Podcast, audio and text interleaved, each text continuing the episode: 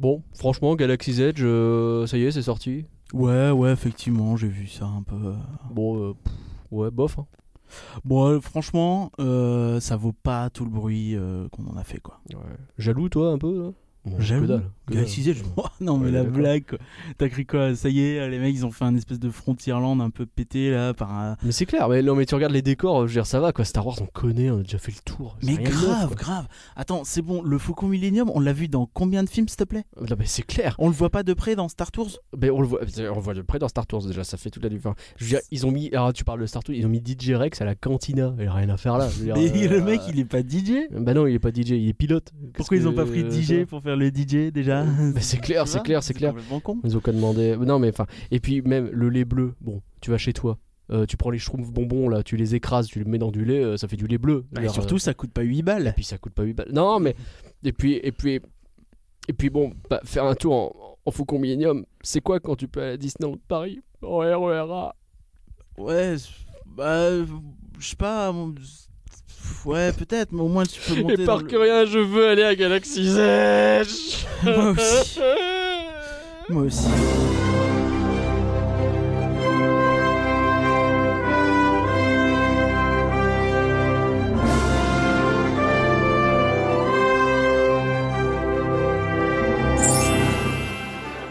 Rien que d'y penser, le podcast qui s'envole vers le pays des rêves.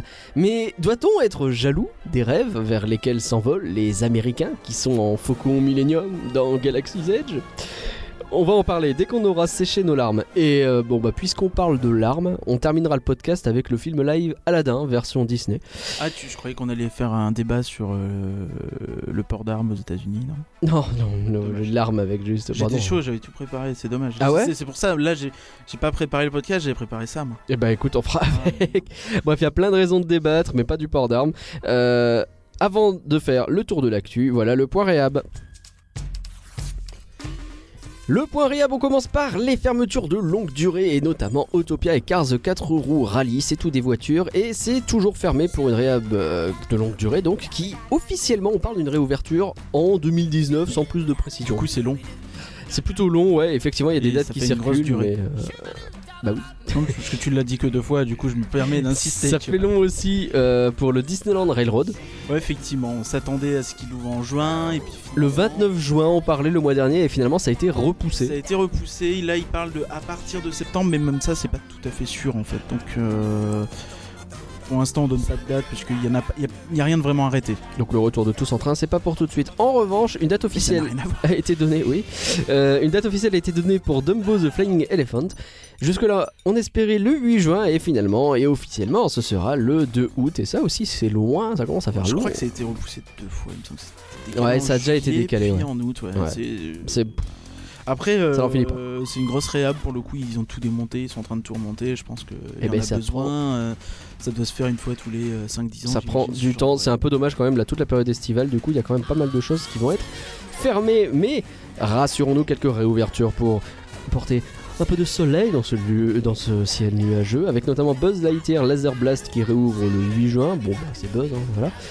Slinky Dog Zigzag Spin qui réouvre le 14 juin. Du premier coup Ouais, t'as réussi à le dire je, je me suis entraîné. Et Stitch Alive, lui, c'est le 29 juin qui réouvre. Et on a également quelques fermetures plus courtes qui nous attendent en juin. Pirate of the Caribbean est actuellement fermée et réouvre le 22 juin. La plage des pirates aussi est également fermée, mais elle réouvre plus tôt, elle, le 15. Alice's Curious Labyrinth, donc euh, bah, le labyrinthe où tu tournes et tu te perds. Le Labi sera fermé du 17 juin au 5 juillet inclus. Star Wars Hyperspace Mountain Rebel Mission, je redécouvre à chaque fois le nom complet qui est interminable de cette attraction, sera fermé du 24 juin au 5 juillet inclus. Enfin, et c'est un drame terrible, la France retient son souffle. La cabane des Robinson sera fermée le 29 juin pendant un seul jour. Dur. Euh, je- juste un truc, Vas-y. euh, on n'a pas précisé, mais le labi ne fait pas le moine. C'est fait, maintenant on passe aux news Et on attaque avec les chiffres de la fréquentation des parcs dans le monde. Oui, c'est ça, donc le, le- le fameux truc euh, qui est euh, organisme qui donne euh, les chiffres, donc c'est je crois TEA et AECOM, donc des, euh, des associations euh, sur les parcs à thème qui sont reconnues par les, prof- les professionnels. Les fameux francophones. Et euh, donc on a eu les nouveaux chiffres là pour euh, l'année 2018 du coup euh, Ouais. des fréquentations, donc c'est toujours très intéressant de regarder tout ça. Euh, je te propose de passer sur un plan international pour commencer. Ouais, bien sûr. euh, le premier truc que tu remarques, c'est bah, les croissances à deux chiffres, forcément. Donc on a 10% chez Animal Kingdom.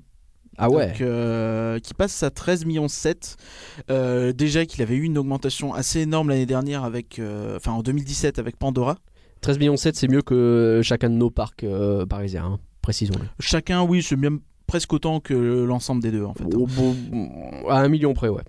Donc, euh, ouais, ouais, donc c'est en Donc gros avec Pandora, ça a explosé l'année dernière et là ça continue. Et ça continue à euh, monter malgré donc le fait que ça fasse un an maintenant que Pandora, même deux ans bientôt que Pandora est ouvert. quoi. Euh, je ne sais plus, mais oui, oui, en gros, là t'as une progression depuis, euh, depuis. euh, Ils ont eu des nouveautés Animal Kingdom, même pas hein, depuis Pandora. euh, là récemment, il y a eu euh, tout récemment le, leur show nocturne qui avait ouvert un peu dans la même année que Pandora, Ouais. je crois que c'est- Mais c'est pas ça un qui fait peu, une euh, croissance il a à été un deux peu, chiffres. euh, surtout, il a été réhabé en fait, alors mis à jour avec Ouais. euh, du roi lion, des choses comme ça, ce Ah. qui fait grincer des dents parce que c'était un truc sans, euh, sans licence juste avant.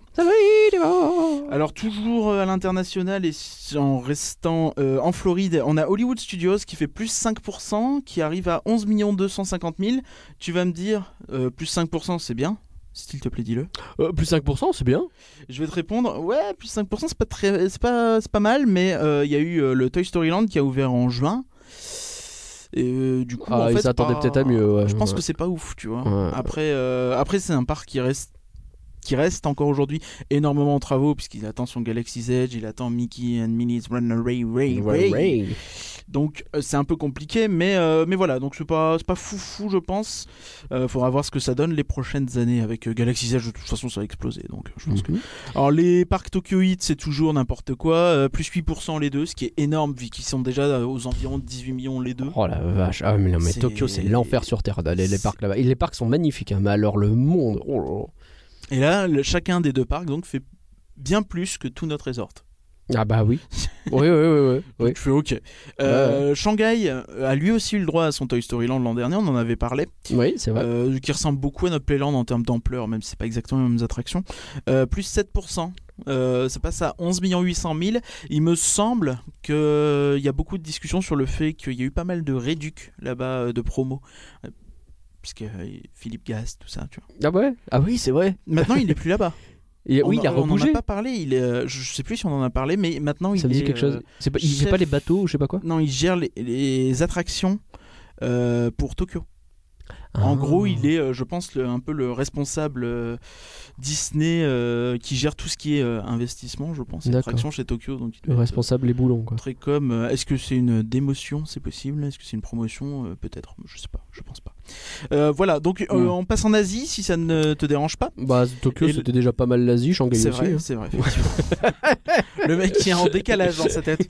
Euh, non, en Chine plutôt, on va dire. Ah, la fameuse Asie, Shanghai, si- Asie chinoise, finalement. même si Shanghai était déjà un petit peu. En plus, oui, c'est vrai. Mais donc, Vraiment là, pas bien aujourd'hui. parler de Chimelong Ocean Kingdom, Ah, donc qui est un parc full chinois. Je sais même pas si on a déjà parlé de celui-là. Je ne pense pas.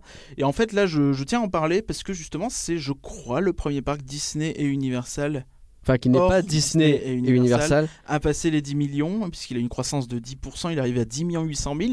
Finalement, à peine un million moins que Shanghai. Ah, Et, c'est. euh, c'est quand même énorme. Ouais. Du coup, je me suis amusé à regarder un petit peu ce que ce que C'est quoi quoi ce parc le Mhm. quoi. Et c'est en fait un espèce d'énorme euh, un énorme parc euh, de zoologique sur Ah ouais. les animaux marins, Ocean Kingdom, Ah, et t'as quelques attractions. d'accord. Mais du coup, je trouve ça ouf, 11 millions, je comprends pas. Ouais, Après, c'est très particulier. Il y, a des, il y a des machins qui sont extrêmement bien thématisés. Genre l'entrée, tu rentres dans un espèce de corail sur tous les côtés. T'as du Ah. corail machin, et c'est gigantesque, c'est magnifique. Et D'accord. au-dessus, qui est, euh, un, puisque c'est une entrée couverte, Ouais, bien sûr. tu as euh, un espèce d'énorme écran en fait. Ouais. Et du coup, euh, t'as des euh, énormes requins qui passent au-dessus comme ça. Ah, et ça donne stylé. vraiment l'impression d'être sous l'eau. Enfin, en vidéo, ça rend bien. Je vous invite un petit peu à regarder des, des vlogs, tout ça, puisque si vous n'avez pas l'opportunité d'y aller, parce que c'est assez euh, intéressant à voir, curieux. Après, je sais que bon, on peut toujours discuter de la condition des animaux dans ces trucs-là. J'ai pas creusé pour voir si c'était bien foutu. Oh, Euh, je sais que tu peux voir Oh. des ours dans ce machin. en Chine. C'est-à-dire que t'as un. S'en foutent un petit peu de l'environnement en règle générale, donc j'imagine que une- ça c'est pas fou quoi. Il y a deux trois attractions qui m'ont marqué. Euh, Il y en a Ouais. une, euh, je crois que c'est des bûches où tu peux voir des, Des, ours. qui passent des vrais quoi. des oursons, des, des ours. Oh putain. Et Ouais, euh, il y en a une où tu, euh, ça commence comme un dark ride totalement pompé sur Nemo, Ouais. avec des audio animatroniques qui font ultra flipper. Ah ouais? Ouais, c'est dégueulasse. Ah, c'est un truc vraiment creepy. Il y a des effets un peu chelous. Mais parce qu'ils sont ratés ou parce que ça veut faire peur? Je pense que c'est raté. Ah, Mais- dommage. ou Peut-être pas raté à leurs yeux, mais euh, notre culture, quoi. C'est raté level Europa Park ou pas? Oh, pardon. Peut-être même pire. Mais euh, Oh oui, avec plein donc, euh, t'as plein d'effets lumineux assez cool. Et en fait, ça continue D'accord. et tu te retrouves sous l'eau. Ah ouais. Mais genre sous l'eau de Sous- euh, sous- du parc, vraiment sous l'eau avec plein d'animaux, tout ça. Oh putain, c'est stylé. t'es dans un espèce de tube en réalité. Ouais, et, ouais. euh, et c'est assez. euh, je, je- je trouvais ça ouf, tu vois. c'est assez stylé, effectivement. C'est la, la démesure, c'est assez rigolo à voir. En tout cas, euh, vraiment, je vous dis, allez voir des vlogs, c'est intéressant. Chimlong Ocean Kingdom, redisons-le. Voilà. Chim comme dans Chine, mais avec un M. Et Long comme Long Bah, Island, mais long, sans l'Island. Ouais, voilà, très bien. Allons à Hong Kong maintenant, c'est presque à côté, c'est toujours dans la- l'Asie, la Chine, tout ça. toujours dans, dans ce coin-là. Ce Euh, coin-là. où, euh, plus Pas fou, 8% euh, chez Hong Kong, donc c'est plutôt pas mal en fait. Je, je me demande s'ils sont pas repassés au vert. On n'avait pas discuté de ça il y a pas longtemps euh, en termes de finances. Je ne sais plus. Euh, en tout cas, j'étais pas très loin. Ils flirtaient un petit peu aux, aux alentours du, du zéro. Ouais. Ils sont à 6 700 000 visiteurs, c'est pas énorme. Bon, on sait que eux, ils ont leur gros plan d'investissement qui arrive. Là, il y a Ant-Man qui a ouvert cette année. Là, c'était pas Mhm. le cas. Cette année-là, ils avaient que dalle. Ouais. Euh, donc plus 8% en ayant que dalle, je pense que c'est pas mal déjà. Ouais, c'est vrai, c'est vrai. Euh, à voir avec eux. De toute façon, on va suivre un peu comment ça se passe là-bas avec leur nouveau château, leur Frozen, leur Tomorrowland qui devient un Marvel Land. Tout ça, c'est intéressant. Bon, le monde entier, c'est vachement bien, mais quand est-ce qu'on parle de nos parcs à nous? Et ben tout de suite. Allez. Euh, donc, Disneyland Paris et euh, Walt Disney Studios ont tous les deux plus 1,9 de progression. Euh, Disneyland, le parc Disneyland, j'ai dit Disneyland Paris, c'est pas bien, j'ai envie de flageller. mais je peux pas le faire, j'ai les mains prises. Donc, le parc Disneyland est à 9 800 000 visiteurs, le parc Walt Disney Studios à euh, 5 millions 4. Euh, malheureusement, ce- il passe euh, quatrième en fait, quatrième parc d'Europe, le parc Walt Disney Studios. Ah ouais. Euh, derrière Efteling. Efteling qui passe devant, du coup. Euh, pardon, oui, j'ai dit 5 millions 4, c'est 5 millions 2 et Efteling, Efteling est est à 5 millions 4, ouais. Donc, puisqu'il y a une progression de 4% Efteling. Et en tout cas, moi, je, je suis très content pour Efteling. C'est bien pour Efteling. Après, euh, ouais, bah, bon, après, on sait que le, le parc de euh, Walt Disney Studios, il va manger son pain noir là pendant quelques temps, le temps que le plan d'investissement se mette en, en branle, comme on dit. quoi.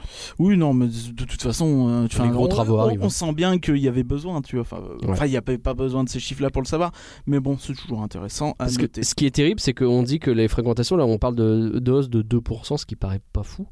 Sauf qu'on n'est ni en période d'anniversaire du parc, dont on sait que c'est ça qui fait euh, progresser le plus C'est le même parc. l'inverse. Donc on là, est en on fait période mieux. de continuation Ouais. d'anniversaire. Donc, le- sachant que les années anniversaires sont toujours des années records, je crois Là, que on la fait mieux. grosse euh, fréquentation de Disneyland Paris, c'est 2012, c'est 16 millions. Ouais. Et là, effectivement, on fait mieux que euh, l'année euh, anniversaire. Et euh, Tout en ayant une période de forte augmentation. Quoi. Et ce qui me choque, c'est que à côté de ça, euh, les parcs sont bien remplis, quoi. Donc en fait, euh, au-delà de est-ce qu'il va pouvoir attirer plus de monde, il y a aussi la question de est-ce qu'on peut attirer plus de monde. Et actuellement, je pense qu'on n'arrive pas loin d'un espèce de seuil critique. Puisque Je suis pas d'accord. Ah ouais? En Ah, fait, C'est bien rempli pour les saisons, c'est bien rempli. Il y a plus beaucoup de périodes creuses. hein. il n'y a plus beaucoup de périodes creuses, mais il y, en a, il y a quand même pas mal de moments où. euh, Tu vois, enfin, le truc, c'est que si on compare à Tokyo, si on compare à la Californie Oui, ou bien à la sûr. Floride, Mais c'est pas le même délire. évidemment qu'il y a la place. Donc c'est pour ça que je te dirais oui, que oui, oui. il y a toujours moyen. euh, Ouais, mais s'il y a va 4 pas- heures d'attente, est-ce qu'en Europe il y aura autant de monde Est-ce que autant de monde serait capable d'attendre 4 Ah, Il heures n'y a pas 4 heures. Aux, US, il n'y a pas 4 heures. Ah, mais à Tokyo, oui. Tokyo, c'est particulier. Mais euh, ouais, enfin voilà. Donc effectivement, euh, après, tout- ça se discute toujours. Mais de toute façon, là, euh, on discutera. De toute façon, on verra à quel point ils veulent augmenter la fréquentation avec les, les, expansions à venir. Je pense pas que ce soit si ouf en fait euh, ce qu'ils veulent comme augmentation de fréquentation. À mon avis, ce qui les intéresse surtout, c'est euh, l'augmentation tarifaire. Mais euh, on pourra en discuter. De on en a déjà pas mal parlé. Juste là, on dit c'est 2% chez nous, c'est pas beaucoup, effectivement, et c'est pas beaucoup si tu compares aux autres parcs Disney. Europa Park, c'est 0,4. Voilà Voilà, ça c'est fait. En même temps, ils ont qu'à pas cramer leur land. Bah ouais, euh, C'est dur, dur, dur. Disney a un accord avec Universal. Qu'est-ce qu'ils ont fait? Ils vont construire un parc ensemble. Euh, non. Oh. Ah, t'avais pas d'autre idée Ok, moi j'espérais. Non, euh, du coup, en fait, euh, ils sont mis d'accord avec Universal pour racheter Hulu dans quelques années quand ils le voudront en fait. Euh, enfin, c'est un deal quoi. Donc Hulu, c'est la plateforme de streaming de VOD effectivement de VOD qui, que euh, Disney détient. principalement aux US et en fait Disney détenait une partie la Fox détenait une autre partie Universal une autre partie. Euh, Disney était je crois à 60% là en gros avec le rachat de la Fox. Donc en gros ils donc étaient ils étaient majoritaires sur Hulu. Et finalement ils se disent que ils se préparent en gros à racheter le reste quoi c'est ça. Et en gros, euh, l'idée, c'est. Euh, donc, c'est Disney qui veut racheter le reste d'Hulu, on est d'accord. C'est ça. Donc, euh, l'idée, c'est. pour l'instant, Hulu, c'est principalement américain, voire peut-être exclusivement US. Je crois que mhm. même au Canada, ça y est pas, tu vois. Et ils ont quelques séries originales fortes, comme la The Handmaid's Tale ou La Servante Écarlate, qui est chez. ou The First, qui sont tous les deux chez OCS. Bonne partie du catalogue Ulu est chez OCS aujourd'hui. Avec Ulu, ils veulent en fait vraiment internationaliser la plateforme, c'est ce que veut Disney. Et euh, la différencier via à Disney Plus en proposant en fait des contenus plus adultes entre guillemets. En gros, ils veulent que Disney Plus soit très family friendly, que tu puisses euh, foutre ton gamin devant et dire bah regarde Disney Plus, euh, je sais que tout ce qu'il y a c'est plus ou moins safe. Mais sur Ulu, donc tu auras des trucs un peu plus un peu plus euh, adulte, un peu plus euh, dur peut-être. Et euh, du coup, je me demande si en fait le, catalogue de la Fox va pas plutôt aller sur Hulu que sur Disney tu vois. Ouais, c'est fort possible. En grande partie. Donc, ouais, ils vont peut-être laisser les films Illumination sur Disney s'ils les assument. Ah, Illumination, oui. putain, il y a que des mauvais trucs qui portent ce nom-là. Oh non, je rigole. Ça c'est fait. C'est les moi moche et méchant tout ça. Mais, Alors, on n'a pas dit, c'est valorisé à 27 milliards le rachat C'est ça, c'est euh, quelque chose de pas mal. Oh, euh, Ils en sont plus là, hein, mais ok. Euh, oui, donc ce qu'ils aiment, ce qui, la stratégie un petit peu aussi autour de ça, c'est de pouvoir faire des, des économies d'échelle avec les infrastructures. Donc en gros, tu prends tous les serveurs de ESPN+, Disney+, Hulu, tu rassembles tout ça, ça te permet d'avoir tout ça moins cher en gros. Est-ce qu'on peut dire aussi que ça fait un peu d'économie d'énergie, c'est pour l'écologie tout ça? Non. Euh, et ça leur fait des. Euh, ce que Iger, il est content, lui, c'est qu'il va pouvoir faire plein de packages, tu vois. Ah, ben bien sûr. Parce que ah tu sens que lui, sa réponse, ça va être euh, non, bah prenez pas Netflix et Disney, prenez Disney, Hulu et ESPN. Vous avez le sport, les trucs adultes, les trucs pour les enfants, et tout. Tout est lié. On reste dans la sphère un peu cinéma, studios, etc., un peu worldwide aussi, hein, puisqu'on est parti des parcs dans le monde entier. Et on parle de Star Wars. Galaxy's Edge a ouvert. Non, c'est pas ça. Non, désolé. Non, euh, on parle du, du, film qui succédera à l'ascension des Skywalker qui va sortir en fin d'année. Ouais. Donc euh, il est prévu pour décembre 2020. C'était la semaine dernière, le jeudi de l'ascension des Skywalker. Euh, donc il sort en décembre 2022. Et euh, on rappelle que c'est les showrunners de Game of Thrones donc qui euh, sont à la tête de cette trilogie. Oui, non, pardon. On a appris que c'était celui des showrunners de Game of Thrones en fait. Donc euh, ça. Game of Thrones. Il y a Alors, une alors, il y a une actu. On va pas faire le débat ici. On va pas faire le débat. Il y a une actu. On va pas faire le débat, mais il y a une actu.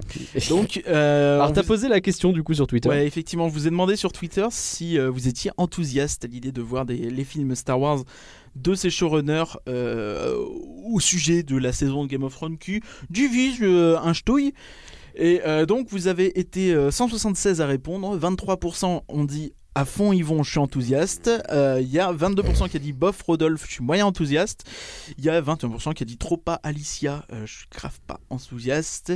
Et il y en a 34% qui ont dit j'en sais rien, Firmin.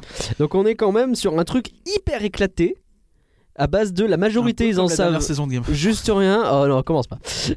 Ce qui ressort le principal c'est en vrai on sait pas. Et je pense que c'est le plus juste dans la mesure où bah on n'a pas vu ce qu'ils vont faire. On les a déjà vu faire des très bonnes saisons de Game of Thrones et ouais quand ils adaptaient. et, là ils vont être sur un notamment la dernière saison qui était particulièrement bonne à mon avis. mais, mais bon. Non, mais il y a des gens enthousiastes, il y a des gens. Euh, ouais, c'est, c'est, éclaté, effectivement. Après, c'est, euh, il faut pas tout comparer non plus bêtement. Là, c'est un projet qui va être piloté à 100% par eux. Ils continuent pas l'histoire d'un auteur, puisqu'on rappelle que. Un des trucs qui divise dans Game of Thrones, c'est que la fin n'est pas écrite par l'auteur original, mais par eux. Oui, oui. Et du coup, il y en a qui. Ce qui veut pas dire que ce sera forcément différent. Ça, ne veut pas dire, mais ce sera fait différemment, c'est certain. Et euh... ce sera écrit en fait, la différence Déjà. euh... On n'a dit pas le débat Game of Thrones. Euh, c'est toi qui me lance. Je te lance pas, je dis la saison, elle est bien, j'ai le droit. Du coup, là, ils vont être sur leur projet à eux 100%, même si c'est Star Wars et qu'il y a Disney derrière. Ouais. Mais euh, du coup, c'est pas exactement le même contexte, donc faudra voir ce que ça donne. Que, que, quoi? Bah, pas de surprise, c'est le showbiz. Qu'est-ce que c'est ça Et eh ben c'est le nouvel euh, streetmosphère ou animation du parc Walt Disney Studio. Comment tu veux que je comprenne ce que tu mets dans les plans des fois Bah tu as qu'à suivre l'actualité. Pas de surprise, c'est le showbiz. Donc, ça dure jusqu'au 28 juin cette atmosphère. Mais alors c'est quoi cette histoire Streetmosphère? Donc en fait c'est au Hollywood Boulevard du euh, parc, Walt Disney, Disney Studio. Où en gros il y a un espèce de, il y a plein en fait d'animations avec des personnages qui sont là et qui sont en fait des stars d'Hollywood, des stars qui sont parfois un peu moyennes, des, des euh, gens qui viennent signer des autographes, un délire un petit peu euh, un petit festival de Cannes. Un petit peu un petit peu c'est euh, la fête à la, à la célébrité. Mais quoi, c'est des vraies stars qui viennent? Non, du tout et c'est des cast members en fait qui jouent des rôles. C'est une street atmosphère en fait. Ah une animation. Ça fait trois fois que je le dis. Mais je, suis passé complètement à côté de cette actu, dis donc. Et du coup, bon, c'est des petits. C'est des animations qui ont l'air très sympathiques. J'ai vu quelques vidéos. Malheureusement, je l'ai pas vu en live parce que le principe des Street Atmosphere, c'est pas l'annoncer sur un programme. Logique. Voilà. Donc, euh, tu... le problème, c'est que un, t'es content parce que t'es surpris, mais deux, t'es pas content si tu veux le voir parce que bah, bah tu le retrouves pas, ou alors tu attends. Et du coup, il y a un peu de théâtre, un peu d'impro, et euh, deux fois c'est rigolo en fait. T'as euh, genre une star qui est petite et qui veut prendre des photos avec des gens et qui dit euh, Non, mais lui il est trop grand là. du coup, le mec il se baisse, tu vois. Ouais, genre, genre, Il a une assistante, ils en font des caisses, tu vois, c'est un peu rigolo. C'est genre qui comme star, tu sais? Bah, C'est des trucs inventés. C'est genre Monsieur ah, c'est pas des vrais stars. D'accord. Je pensais que c'était de l'imitation là. Je pas. Non, non, non. Ça, ça s'appelle Superstar Limbo. C'était un dark ride en Floride qui était catastrophique. D'accord, bah, écoute, c'est noté. Il y a aussi Push. Euh, des fois qui ah, c'est la poubelle Oui, la, poubelle qui parle, et là, elle, rappe. Elle rappe Elle rappe. Comme. Euh... Là, pas comme le fromage, oui, d'accord. D'accord, très bien. Voilà, comme voilà. Euh, Boubacaris. Oui, par exemple. c'est une référence. Euh, la soirée est toujours annulée. Tim Lutkin. Oui, donc le fameux designer des lumières sur Mickey le magicien ainsi que sur la deuxième euh, itération de l'Alliance des super-héros. Ouais. Euh, Alors il a, parlé sur Insider, c'est ça Oui, ça, il, a, été interviewé par les, les, les, du programme. Ouais. Et du coup, on a appris quelques trucs intéressants. Donc sur la, je vous fais un petit résumé sur l'Alliance des super-héros. Il a dit qu'il avait utilisé des, des éclairages d'arène ou de concerts que des couleurs vives et des faisceaux aériens qui voulaient en fait que les héros soient des vrais stars et il voulait en gros donner un côté un peu euh, un peu flashy un peu punchy euh, rappeler les c'est beaucoup inspiré des comics pas que des comics aussi des films mais les comics en particulier pour le toute, toute l'image euh, la scénographie d'accord tu sais un côté un peu tu vois je pense que les t'as pas mal d'espèces de plans fixes, euh, tu vois, je sais pas si c'est clair, ou les moments un peu euh, de un slow motion. Ouais, ouais, ouais. Je, trouve que ça fait un peu ça, tu vois, où tu pourrais voir une image de comics. En fait, ce serait plus une adaptation de comics que de film. Je, je sais pas si c'est très clair. Mais de toute façon, il fait bien d'utiliser les faisceaux parce que dans ces temps de réchauffement climatique, c'est vrai qu'il fait de plus en plus chaud. Oui. Mais on n'est toujours pas à Galaxy Z, hein. il n'y a toujours pas de faisceau spatial. toujours pas. Et, euh, on a surtout appris, euh, plus intéressant, donc qu'il allait bosser sur Animation Célébration, le fameux euh, bâtiment qui. Ah, c'est ce qui va se mettre à la place de Art of. Mmh, et donc le, Disney Animation. Donc sur le show Frozen, il est, euh, il est dessus, donc pour la fin d'année. Et donc, oui, on rappelle, c'est un show Frozen qui va se dérouler en plusieurs phases parce qu'il y a deux parties. Et d'abord, tu vois la chambre d'Elsa, et puis après ah, de Anna, et ensuite le château d'Elsa. C'est pas la chambre, mais oui. Un truc comme ça, voilà. Mais ouais, du coup, avec lui qui bosse là-dessus, c'est cool. Aux lumières, ça donne très envie, voilà. Parce que ouais, parce qu'on l'avait dit, effectivement, il a changé des choses sur Mickey le magicien, on l'avait quand même un petit peu constaté. Tu sens que ça, a été euh, fignolé, je pense. C'est ça.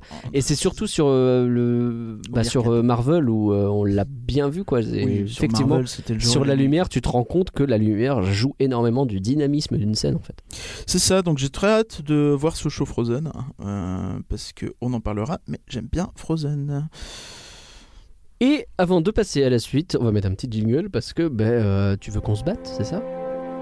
Je sais pas, il paraît. Ah bah on va se battre. Ok.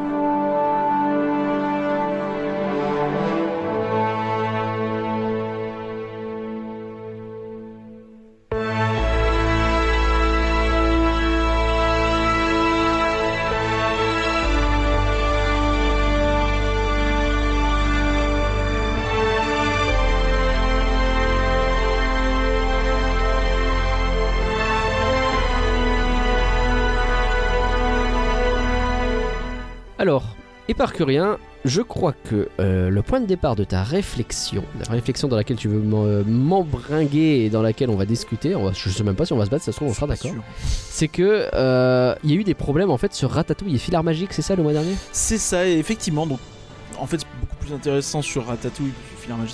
Voilà.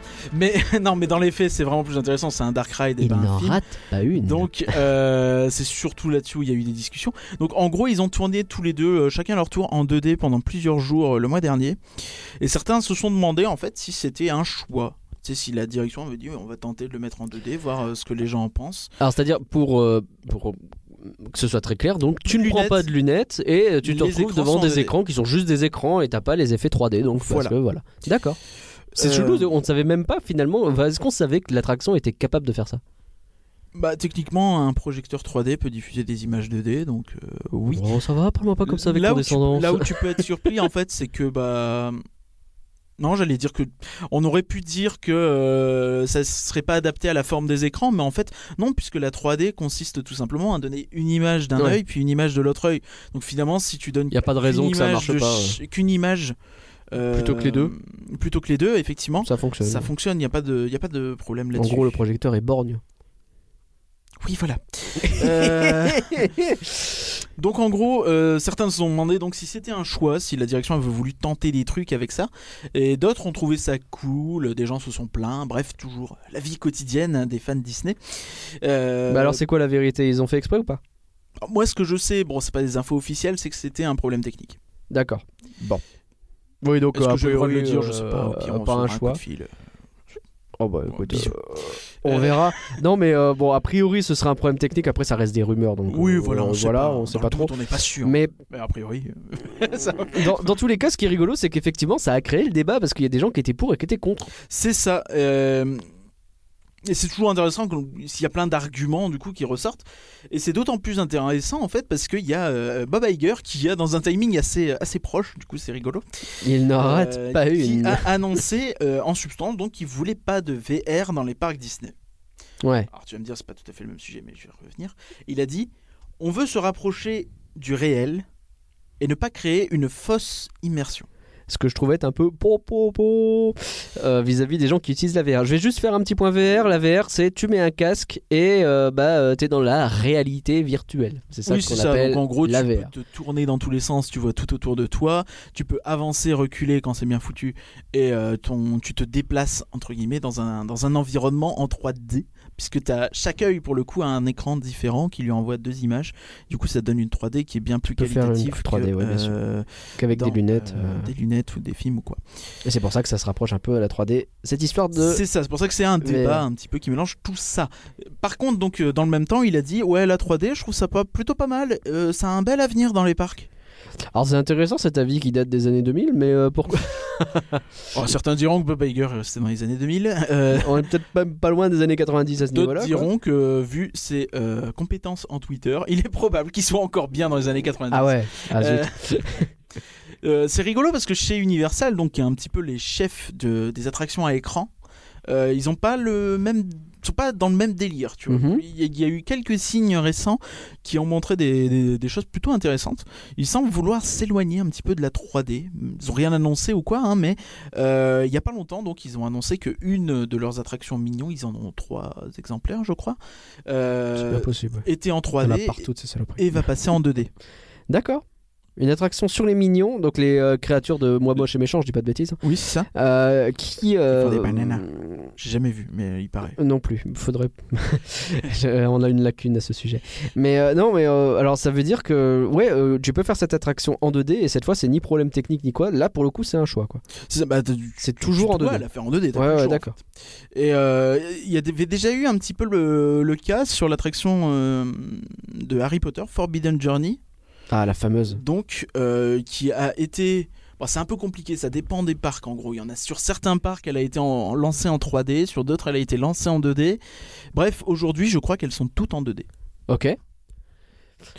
Bah effectivement, euh, au Japon, j'avais pas de lunettes, je te confirme. Voilà. Et euh, je m'étais même pas posé la question. Ils ont remplacé en fait la, 3D par le fait de voir 120 images par seconde. Donc en gros, hmm. au lieu d'utiliser une image pour l'œil gauche, une image pour l'œil droit, ils ont rajouter des images entre chaque pour rendre le tout plus euh, fluide et naturel. Plus fluide et plus agréable à regarder, qu'on se rende moins compte que c'est un écran finalement. C'est ça, ça, le, gros intérêt. Tout à fait, c'est ce qu'ils ont dit en fait. D'accord. Et du coup, pour eux, ça. C'est un point raté parce qu'on les voit un peu les écrans dans cette attraction. C'est un bien, mais... pour eux euh, un peu plus intéressant que mhm. euh, la 3D.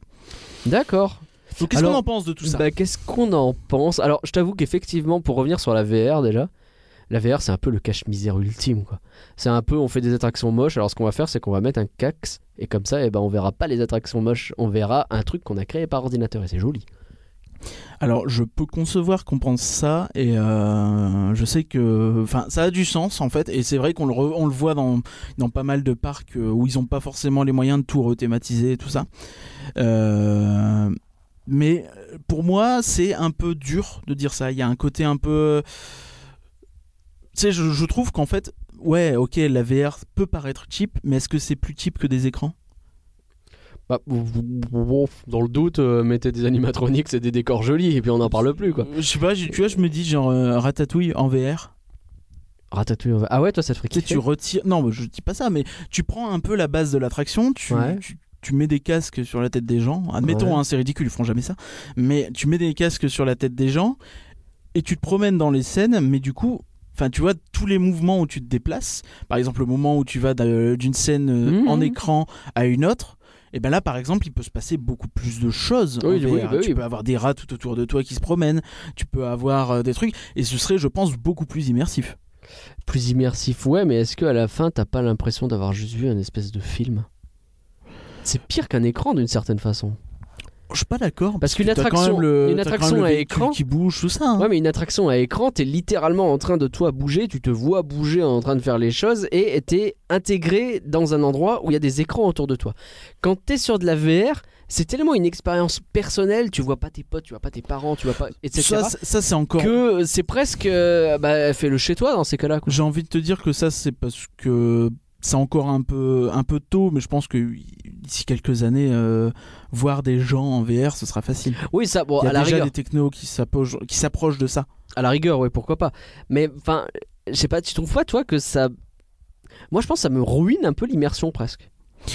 Dans le sens où j'adore bah, la VR pour plein de raisons. non, je sais bien, mais je sais pas, je j'ai pas envie d'avoir euh, d'être dans un endroit et d'avoir un endroit qui est recréé autour de moi où on me fait croire toi. Ou alors un endroit spécifiquement dédié à ça. Je sais qu'il tu sais qu'il y a des arènes The euh, Void par exemple. Ouais, des choses comme ça qui te permettent The Void qui fait ça mm. justement en partenariat avec Disney, il y en a euh, dans les euh, Disney Village entre guillemets euh, californiens et euh, floridiens. Ouais. Et, puis il y a des choses à Paris, sur Star Wars, des skate games où tu où en réalité tu passes ton temps Justement, en VR The Void c'est rigolo parce que c'est Disney pour le coup, tu vois. Donc il y a un côté un peu, enfin en partie Disney. Et donc quand c'est prévu pour à la base, pourquoi pas? Quand c'est une rethématisation d'attraction où tu assumes pas. Oui, non, bien sûr, c'est pas le même débat, mais là il parle de tout, tu vois. Il dit pas. D'accord. Après, je peux comprendre qu'aujourd'hui la VR c'est encore un peu compliqué. Comment tu nettoies bien les écrans, c'est pas évident. Euh, enfin, tout n'est pas encore résolu. Mais, en mettant de côté l'aspect technique, parce que l'aspect technique c'est un détail. D'ici 8-9 ans, euh, ce sera pas du tout le même délire. Mais est-ce que toi tu préfères pas justement Je sais qu'on n'a pas un amour forcément marqué pour Ratatouille, mais euh, outre les zones avec des écrans les moments où tu passes euh, justement d'une zone à l'autre, où tu as ces grandes étagères de nourriture, où tu cours à travers un truc, tu trouves pas que c'est classe? Alors là, euh, pour moi, on entre dans le deuxième débat, le débat 3D. Ah, ah ouais? Ah ouais ah, Pour moi, c'est carrément VR, mais ok, vas-y. Oui, non, en fait, je t'explique parce que pour moi, les scènes de Ratatouille avec les décors sont totalement ruinées par les lunettes 3D. Ah C'est beaucoup trop sombre. Je trouve que tu en profites pas. C'est pas agréable.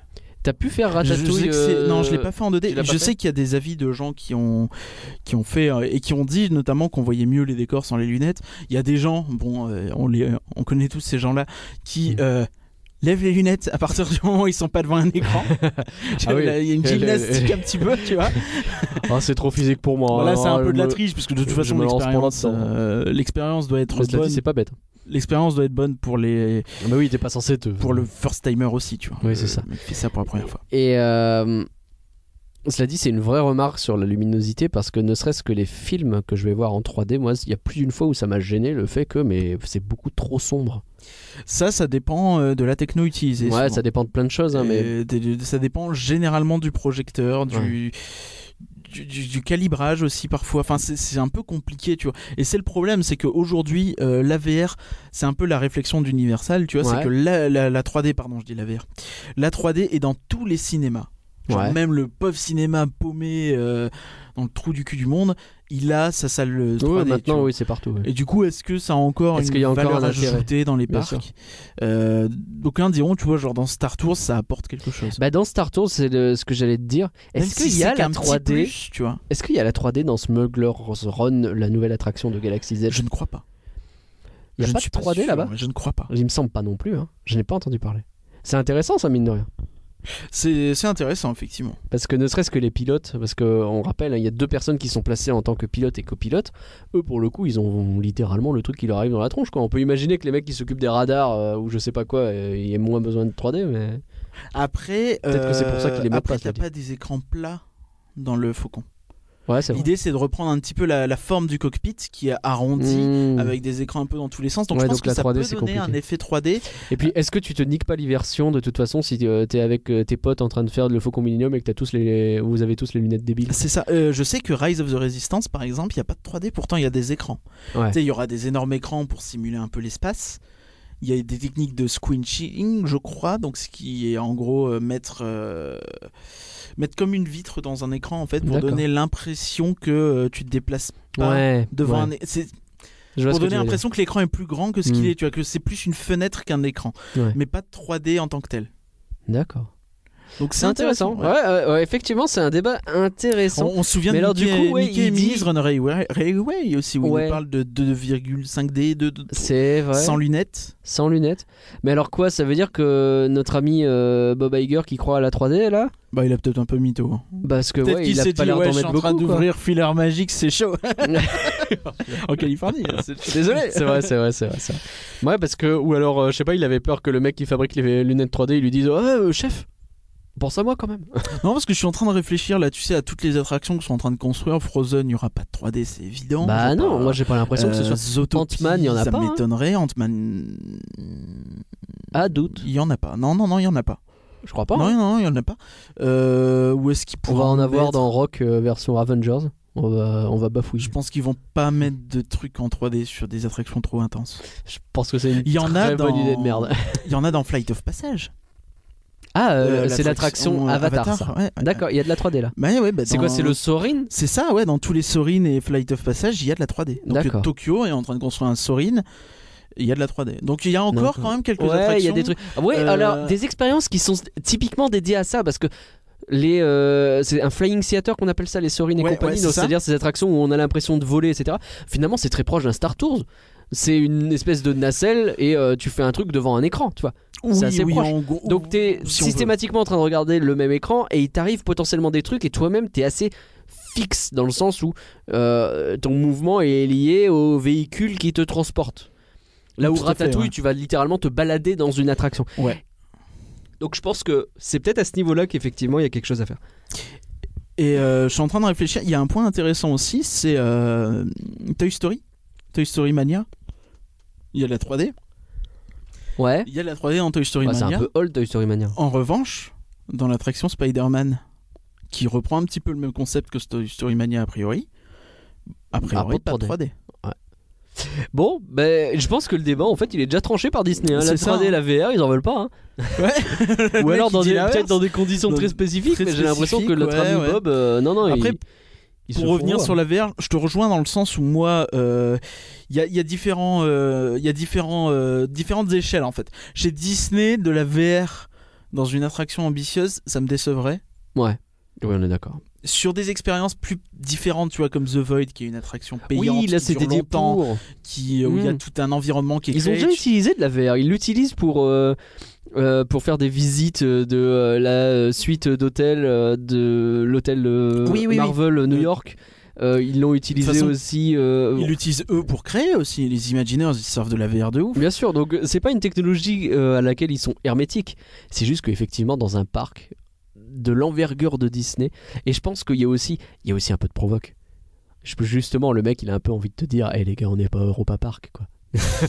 non mais sans, ce qu'ils s'en fout sans citer spécifiquement Europa Park il, achète des montagnes russes chez Europa Park. C'est vrai. On rappelle que Toy Story Land le coaster c'est euh, du Mac. C'est vrai c'est vrai. Euh, bah oui non comme quoi il faut acheter Android. Euh, non mais le mec il veut surtout euh, essayer de se la péter un peu. Il veut dire non mais la VR c'est bien mais nous on fait les trucs en vrai tu vois. Et là il est à côté de son animatronique de euh, de Rex DJ tu vois il se la pète un peu ouais ouais voilà. Mais euh, mais du coup ouais pour peut-être expliquer un petit peu The Void ce que je sais pas si c'est clair pour les gens. En gros c'est vraiment des expériences dans lesquelles tu rentres c'est interactif tu le fais en groupe de 4 ou 6 je crois un truc comme ça. Et en gros tu vis pendant 20-25 minutes dans un environnement. T'as un sac à dos avec euh, dedans il y a un ordinateur, tu as un casque sur la tête et tu te déplaces en fait et euh, il y a tout en fait là où tu es, c'est euh, recréé en 3D en VR.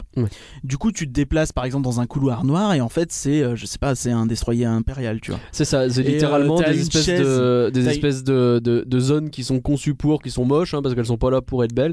Et, sur ces zones, il y a un une espèce de papier peint virtuel avec plein d'éléments qui sont ajoutés et qui sont là grâce à la VR. Quoi. Avec des éléments physiques aussi, genre des chaises sur lesquelles tu vas t'asseoir et puis qui vont se mettre à trembler par exemple. Des effets d'odeur, des effets d'eau. C'est très rigolo à faire, mais ça c'est pas parc d'attraction effectivement, c'est un truc. Bah, c'est comme c'est des expériences plus longues, je pense que c'est compliqué à mettre. C'est plus long, c'est quelque chose qui doit coûter plus cher, c'est quelque chose euh, qui voilà. C'est ça, donc The Void, c'est pour ça oui, c'est un truc très Disney Village. Tu dois, payer 30, 40 balles je pense pour le faire et on aimerait beaucoup l'avoir à Disney Village. Ouais, grave, grave. Merci pour ce débat, c'était effectivement très intéressant. Et ben je te suggère qu'on en ait un autre. Et euh, décidément. On va pas manger avant? Oh si peut-être. Mais on vous laisse. Hein. on vous laisse. On vous laisse et après on va se battre. Bah d'abord on mange.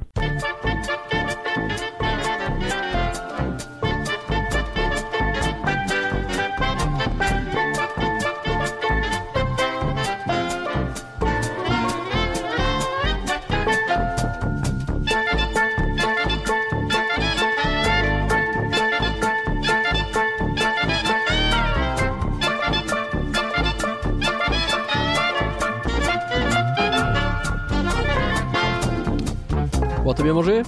Ouais, ouais, ça va. Allez. Pas hein, mais ça va. Attaquons maintenant le débat. Est-ce qu'il faut être jaloux des expansions des autres parcs? Alors, spontanément, on ah. pense à Galaxy's Edge, mais il n'y a pas que ça que tu as à l'esprit. Je te laisse y aller. Beaucoup, beaucoup. Euh... Justement, je, je, glisse forcément. Donc Galaxy's Edge est ouvert, hein. on a eu plein de superbes concept art pour le triple land de Tokyo. Enfin, quand je dis triple land, en fait, c'est parce que c'est euh, un ensemble de trois euh, moyens mini-land avec réponse Frozen et Peter Pan. Mhm. Euh, ça a un nom que je veux pas noter, puis, on s'en fout, c'est un nom un peu japonais, c'est en mode oui, Fantastic Springs, The Water of the Magic, je sais pas quoi, tu vois. ça donne envie. Imagine, c'est pas le Water of the Magic, c'est pas tout à fait ça, mais tu vois l'idée, l'image. Le Water de la magie, ouais.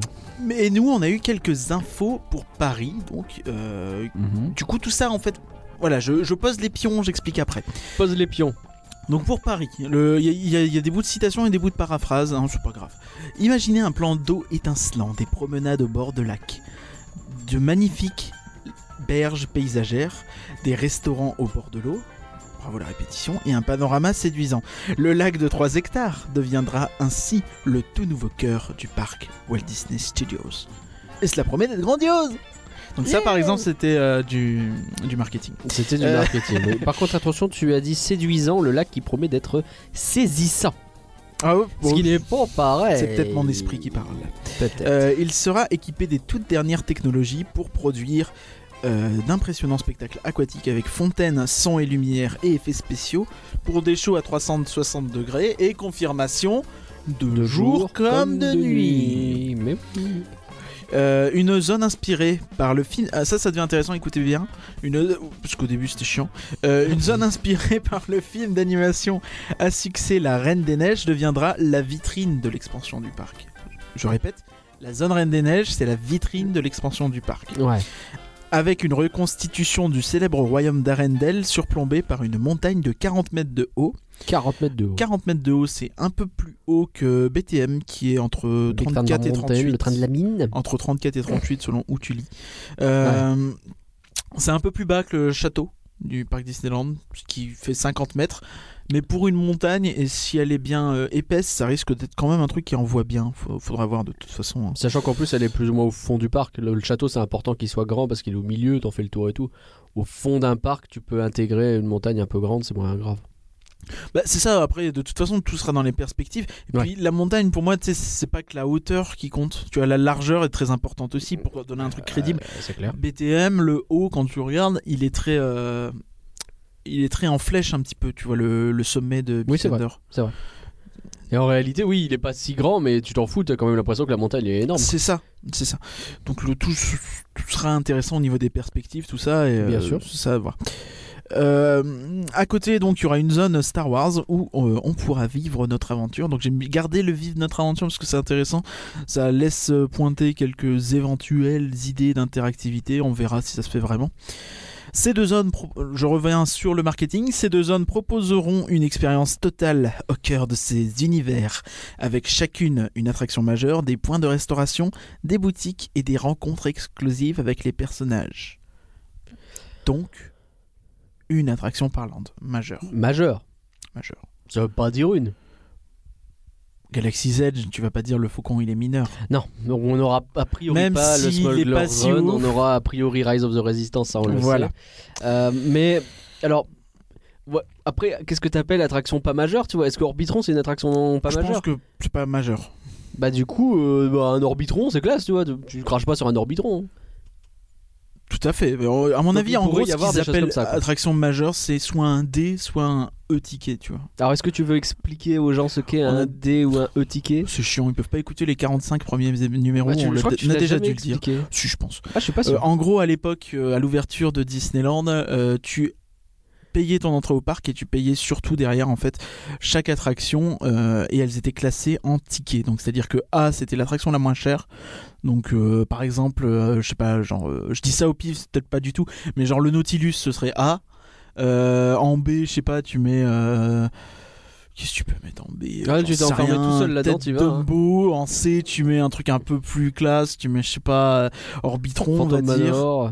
En D- non, non, fous pas la merde En plus, il y a Victoire qui écoute, là, elle va gueuler, là. Retourne dans ton hangar avec tes images de Nemo. Oh pardon, ça va. En D, t'aurais euh, au moins... euh, en C, non, ce qui marche bien en C, je pense, c'est les, euh, les Dark Ride petits, genre Pinocchio Blanche-Neige. Ouais. En D, euh, moi je mettrais Peter Pan, il y a des gens qui mettraient pas, peut-être Nemo. Euh, Et en E, c'est. en euh, E, bah, c'est les grosses attractions, quoi. Mm. C'est euh, Tour de la Terreur, euh, Space Mountain, Big Thunder, euh, It's a Small World, euh, Pirate, euh, Phantom. Ouais. Donc, voilà, donc à on parle avis, de moins D ou E, donc des gros donc trucs. un quoi. seul D ou E par, euh, par land, Ouais. je pense. Et à côté, peut-être des trucs un peu plus petits, euh, mais euh, on sait pas trop en vrai. En Et- vrai, on sait pas. Ainsi que des boutiques et des rencontres ex- exclusives avec les personnages. Donc Et des dans points de chaque land. Donc ça veut dire qu'il y aura ouais, au moins un resto dans Star Wars et dans Frozen. Il y aura au moins euh, une, Une rencontre, boutique. une boutique, etc. Donc ça a du sens, hein, tout ça. C'est pas très des, surprenant. c'est des vrais lands finalement. Je veux dire, euh, peut-être pas, peut-être pas au sens. Enfin, je veux dire, euh, tu regardes. euh, Ratatouille, il y a une attraction, une boutique, un resto. bah voilà, là on se dit qu'il y a peut-être pas. Ça sera peut-être plus grand que ça quand même. Bah, il y a la même chose que dans Ratatouille. Mais non, c'est minimum on a dit. Il n'y a pas minimum, hein. Ouais, enfin, si on veut. Mais euh, dans les Il y faits, a au moins. Dans les faits, euh, quand tu regardes les plans, euh, Star Wars sera pas beaucoup plus grand que Ratatouille. Sera plus grand, pas beaucoup plus. Tu sais que quand tu dis ça, tu fais pleurer mon cœur et mes yeux. Je sais. Mais j'aime bien de faire pleurer. Alors du Voilà. coup, euh, ça ce que tu veux dire, c'est qu'en fait on est un peu les parents pauvres des parcs Disneyland? Donc ça, c'est un petit peu le ressenti qu'ont eu énormément de fans. Moi, Ouais. je ne vais pas me prononcer tout de suite. Euh, je fais durer. Il y a un- Et Il y a eu un peu de drama du coup avec l'ouverture de Galaxy's Edge. Il y a eu pas mal de presse, tout ça, d'interviews, de choses comme ça. Et il y a Bob Chapek, donc le président Parc et Resorts. Euh, Niveau mondial, donc hein, c'est le président de tous les parcs. oh, c'est ça, Parcs et Resorts. Donc euh, c'est le chef de les parcs. Et euh, Le chef de les parcs. Euh, il a dit donc que les États-Unis étaient l'endroit idéal, en gros, hein, pour avoir un Galaxy's Edge complet, Ouais. et qu'il pensait que euh, ça serait peut-être pas jouable ailleurs. Ouais. Donc en gros que personne n'aurait un Galaxy's Edge complet ailleurs. Donc ça Ouais. sous-entend beaucoup en fait que notre Galaxy's Edge sera pas agrandi au point d'arriver aussi grand que les États-Unis. Donc là, je t'ai dit qu'il serait plus grand que Ratatouille. Dans l'idée, euh, Galaxy's Edge aux États-Unis, il sera quand même peut-être 3, peut-être 4 fois plus grand que notre Galaxy's Edge, peut-être 5. Alors, son raisonnement pour dire qu'il y aura, il y a pas la place pour un Galaxy Edge de cette taille-là chez nous, c'est quoi? C'est il y a pas En gros, autant de les, fans? les US, c'est le, le pays de Star Wars, quoi. C'est le pays Star Wars. Et euh, quand tu regardes les box-office, c'est vrai que quand même, euh, un box-office de Star Wars, 45% au moins, c'est les US. Mais à quel moment on lui propose d'avoir euh, une relation très rapprochée avec sa mère à ce monsieur? Parce que il faut pas dire des choses comme ça. Moi, je suis pas d'accord. Qu'est-ce que c'est que cette horreur? Il y a Monsieur un Chapek? de vérité quand même. hein. Non, moi je refuse. Je refuse. Il y a un fond de vérité, qu'on le veuille ou non. C'est vrai que le pays de Star Wars, c'est les US. Tu peux Non, pas le dire pays le de. Star Wars, c'est le pays de mon cœur. D'accord. euh, c'est génial. Bon, revenons-en à nos trucs. Alors du coup, Donc euh, tout ça, on ça est a grave fait jaloux beaucoup, de beaucoup de bruit. Il y a beaucoup de gens qui sont jaloux. Il y a beaucoup de gens Ouais. qui sont en train de se dire est-ce qu'on n'est pas en train de se faire euh, ken par euh, notre expansion? Est-ce que euh, De même Tokyo c'est pas mieux que nous Non, je pense que les gens qui ont compris ont compris. Les autres sont trop jeunes. Euh, tant pis. Euh, Donc Bref. ouais, les parents pauvres quoi. Oui, c'est ça. Donc en gros, il y a beaucoup de gens qui sont un peu déçus. Mais j'ai envie de dire euh, qu'on a fait un petit sondage avec ça. Donc j'enchaîne là-dessus, comme ça, j'aurais pas oublié de le faire. Donc on a demandé à Twitter si personnellement ce qu'ils préféraient dans... avoir dans le parc euh, Walt Disney Studios. Donc vraiment personnellement selon tes goûts. Donc genre toi, c'est Galaxy's Edge. Euh, C'est possible. donc c'est soit il y a euh, 59% qui ont dit que personnellement ils préféreraient avoir Galaxy's Edge en entier. Il y a 36% qui ont dit qu'ils préféraient avoir des petits lands de Frozen et Star Wars. Sachant que 36% quand même. hein. 36% c'est pas rien. hein. Ouais. Et 5% qui ont dit ce qu'ils savaient pas. Tout ça sur 229 Ouais, votes. donc le choix c'était soit avoir un Galaxy Edge complet, soit soit ce qu'on va avoir. ce qu'on va avoir, c'est-à-dire euh, Euh, un peu de Star Wars, un peu de Frozen et euh, un peu de Marvel. Voilà. Euh, non, il n'y a pas Marvel. hein. Ouais, Marvel, je le mets pas dans l'équation parce que, oui, c'est un une évolution d'un truc.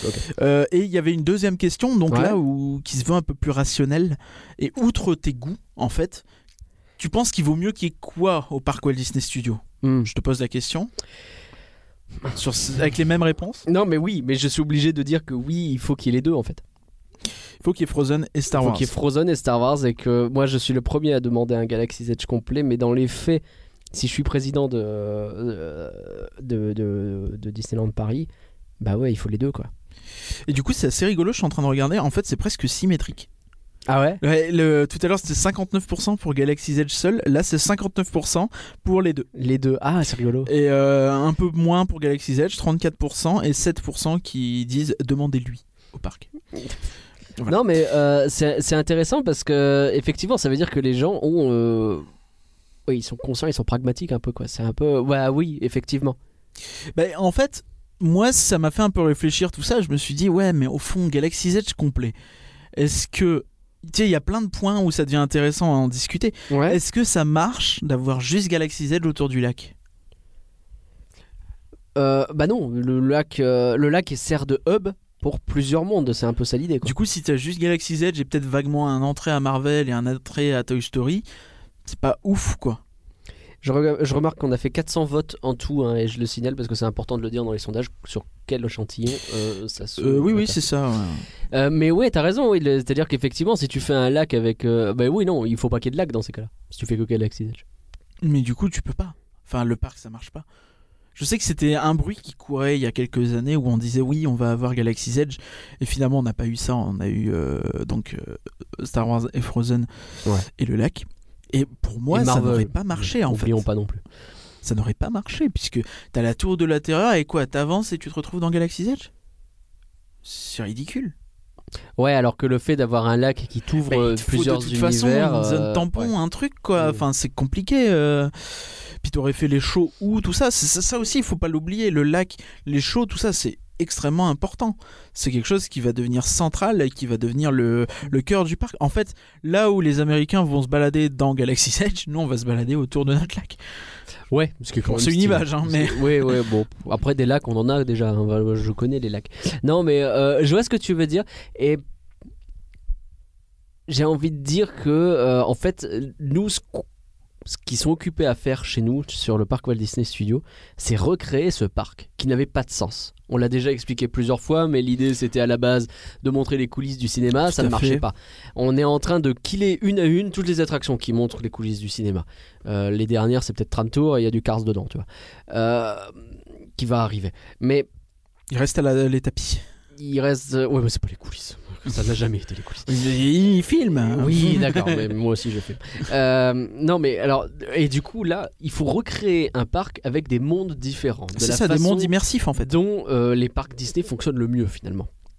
C'est la mode actuelle, quoi. Pour ça, effectivement, t'as. Euh, cette zone qui va devenir Marvel dans un coin, de l'autre côté tu auras une zone un peu cartoon avec les trucs Pixar. Et puis bah ouais, il faut effectivement à ce moment-là avoir un endroit tampon qui te serve à ouvrir d'autres zones. Et d'autant que tu peux pas avoir que Star Wars, tu as besoin aussi, on sait qu'il y a un problème sur ce parc d'attractions familiales. Donc évidemment que tu as besoin de Frozen. Tout à fait, et oui, c'est ce que je voulais, ce sur quoi je voulais revenir aussi, c'est le fait que l'erreur du parc en 2002, ça a été de euh, ne miser que sur un seul public, en gros les jeunes adultes et un peu les familles, mais de loin. Et euh, du coup, ça avait beaucoup de sens euh, de ne pas reproduire cette erreur, tu vois, et vraiment d'avoir mm. quelque chose de majeur qui va parler. D'autant que, alors, je sais que ça a fait des, grincer des dents certains quand j'ai dit ça, mais on va avoir Marvel, on va avoir Star Wars. C'est pas tout à fait le même public, mais c'est quand même des cibles un peu proches, tu vois. Ouais dans l'idée, c'est quand même très jeunes adultes, c'est quand même très. Oui, ça vise aussi les enfants un peu. On mais connaît beaucoup de fans de Marvel qui peuvent fabriquer Star Wars. Bien sûr, c'est pas, pas exactement le même public, mais c'est vaguement la même cible quand même. Ouais. Ces univers visent un peu les mêmes gens. Marvel, cela dit, c'est plus, euh, c'est plus récent quand même. Ouais, après, il y a les fans de comics. Ouais, mais ouais. Star Wars, c'est intergénérationnel, quoi. As des... Ouais, mais les fans de Spider-Man, il y en a toujours eu, tu vois. C'est vrai, oui, oui, je repense aux séries des années 90, euh, ouais, ça marche en vrai. Ouais, non, bah non. Du non, mais t'as raison. Du coup, voilà, je trouvais que c'était un point intéressant à dire. Euh, c'est un peu ce que dit euh, Victoire aussi, puisqu'on a, vous a demandé de commenter. Et Victoire dit que pour elle et pour le resort, il vaut mieux avoir les deux, que avoir accès à plusieurs mondes, même plus petits et plus intéressants, et permet de varier d'un point de vue business, business pardon, ça peut plaire au plus grand nombre, notamment en France, où on est très friand de princesses. Mm.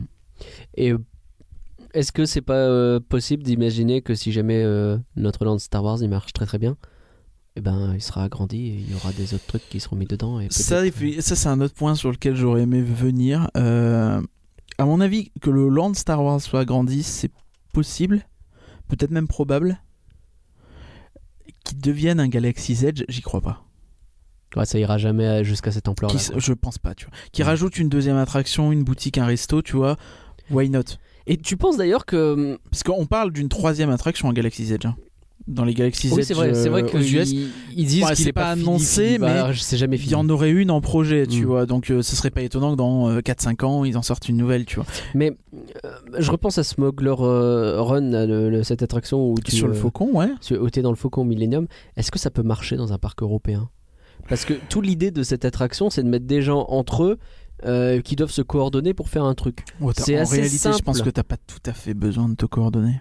Tu crois? Tu crois que c'est genre un peu YOLO, que les pilotes ont peut-être vaguement besoin de se coordonner puisqu'il y en a un qui controle en fait l'horizontal. Et l'autre qui contrôle le, vertical. donc c'est mieux de se coordonner. C'est mieux, mais après euh, c'est rare que, Parce que tu sois pas à deux dans un même groupe. Tu, vois. tu sais où je veux en venir, je le précise quand même. Euh, aux États-Unis, tout le monde parle plus ou moins anglais. Chez nous, il y a les Français, les Anglais, les Allemands, les Belges. Il y a quand même beaucoup d'hispanophones en Floride et, oui, en, Floride et en Californie. Après. Ouais, mais uniquement hispanophones, je suis pas sûr. Ah, euh, même des Brésiliens aussi. En Floride notamment, t'as énormément de Brésiliens qui y vont. Donc c'est pas, tu vois, enfin c'est pas non plus donné, tu vois. Ouais, je me doute bien. Donc euh, enfin c'est beaucoup. Il y a moins, ce problème, mais peut-être plus, euh, effectivement. Mais après surtout moi, ce, sur quoi j'aurais aimé dire sur Smuggler's Run, c'est que j'ai regardé un petit peu les retours sur le land. Globalement, je vois peu de gens qui sont en train de s'extasier sur ce Run. Il y a personne qui dit c'est nul. Hmm mais les gens vont te dire ouais le land il est quand même super immersif, la cantina c'est génial, euh, c'est magnifique les boutiques, tout ça. Mais pas l'attraction Presque ils nous oublient d'en parler, tu vois, t'as l'impression? Ah, c'est chaud. C'est-à-dire que ça doit être bien. Je pense que tout le côté, enfin, à titre personnel, le Faucon Millennium, c'est un peu mon vaisseau, tu vois, de cœur entre guillemets. Et euh, le fait de rien que la file d'attente, je kifferais, tu vois. Ah, Parce que tu rentres dans le vaisseau, tu vois la zone où je joue aux échecs, tout ça. tout ça, c'est génial. Et euh, le rentrer dans le cockpit, c'est des trucs que je kifferais à fond. Tu vois, rien que voir des euh, reproductions chez Madame Tussaud ou quoi, j'ai kiffé. Chez Joël Soupli. Je suis pas encore allé chez lui, mais pourquoi pas un jour. Et mais dans l'idée, ouais, c'est ça, tu vois. Donc c'est déjà ça, ça me ferait beaucoup plaisir. Mais en soi, c'est vrai que l'attraction, il y a ce côté interactif où effectivement quand t'es pilote, t'as ce côté où tu bouges vraiment le vaisseau. Ouais. Tu vois, donc c'est vraiment kiffant le fait de je vais de gauche à droite, je le sens vraiment. Un peu comme un... Mais beaucoup disent que c'est quand même un Star Tours plus plus quoi. Ah, ça me fait mal d'entendre ça. C'est bien Star Tours. Ah ouais, j'adore Star Tours, c'est peut-être mon attraction préférée, mais euh, mais c'est tellement plus ambitieux que ça. Donc dans les réponses, on a des gens qui nous disent que euh, Frozen s'adresse à un public très jeune et que ça n'aura peut-être pas la pérennité de Star Wars. C'est pas vrai. Dans le temps. Euh, moi, c'est un truc qui revient très régulièrement. C'est un truc qui revient très régulièrement et qui, euh, outre me vexer, j'ai quand même 27 ans, les gens. Hein, je j'en ai pas 12, hein. calme. Libéré, délivré. Non, mais il y a plein de gens qui aiment Frozen. C'est juste qu'aujourd'hui, tu l'affiches pas parce que tu te fais défoncer si jamais tu dis que t'aimes Frozen. oui, il y a ce côté un peu ras-le-bol général. Hein. C'est un peu comme Bienvenue chez les Ch'tis. Et euh, pour la pérennité, tu vois, ouais, c'est un peu ce que tu dis. Il y a personne qui va dire. Euh, Blanche-Neige, c'est vieux, tu vois. Bah non. Regarde, ils ont fait une nouvelle attraction de Blanche-Neige il y a pas longtemps. Euh, je pense que des merveilles, je suis sûr que tout le monde disait c'était pour les gamins à l'époque. Hein. C'est probable. je pense que Frozen, c'est une attraction. là, on a quand même quoi 6 ans de recul? On voit que la hype elle est toujours au top du top. Je pense que Disney a toutes les stats côté merchandising aucun pour te dire que sur la licence Frozen, il y a le 2 qui arrive en plus. Aucun souci. Tu vois, j'ai beau adorer Zootopie.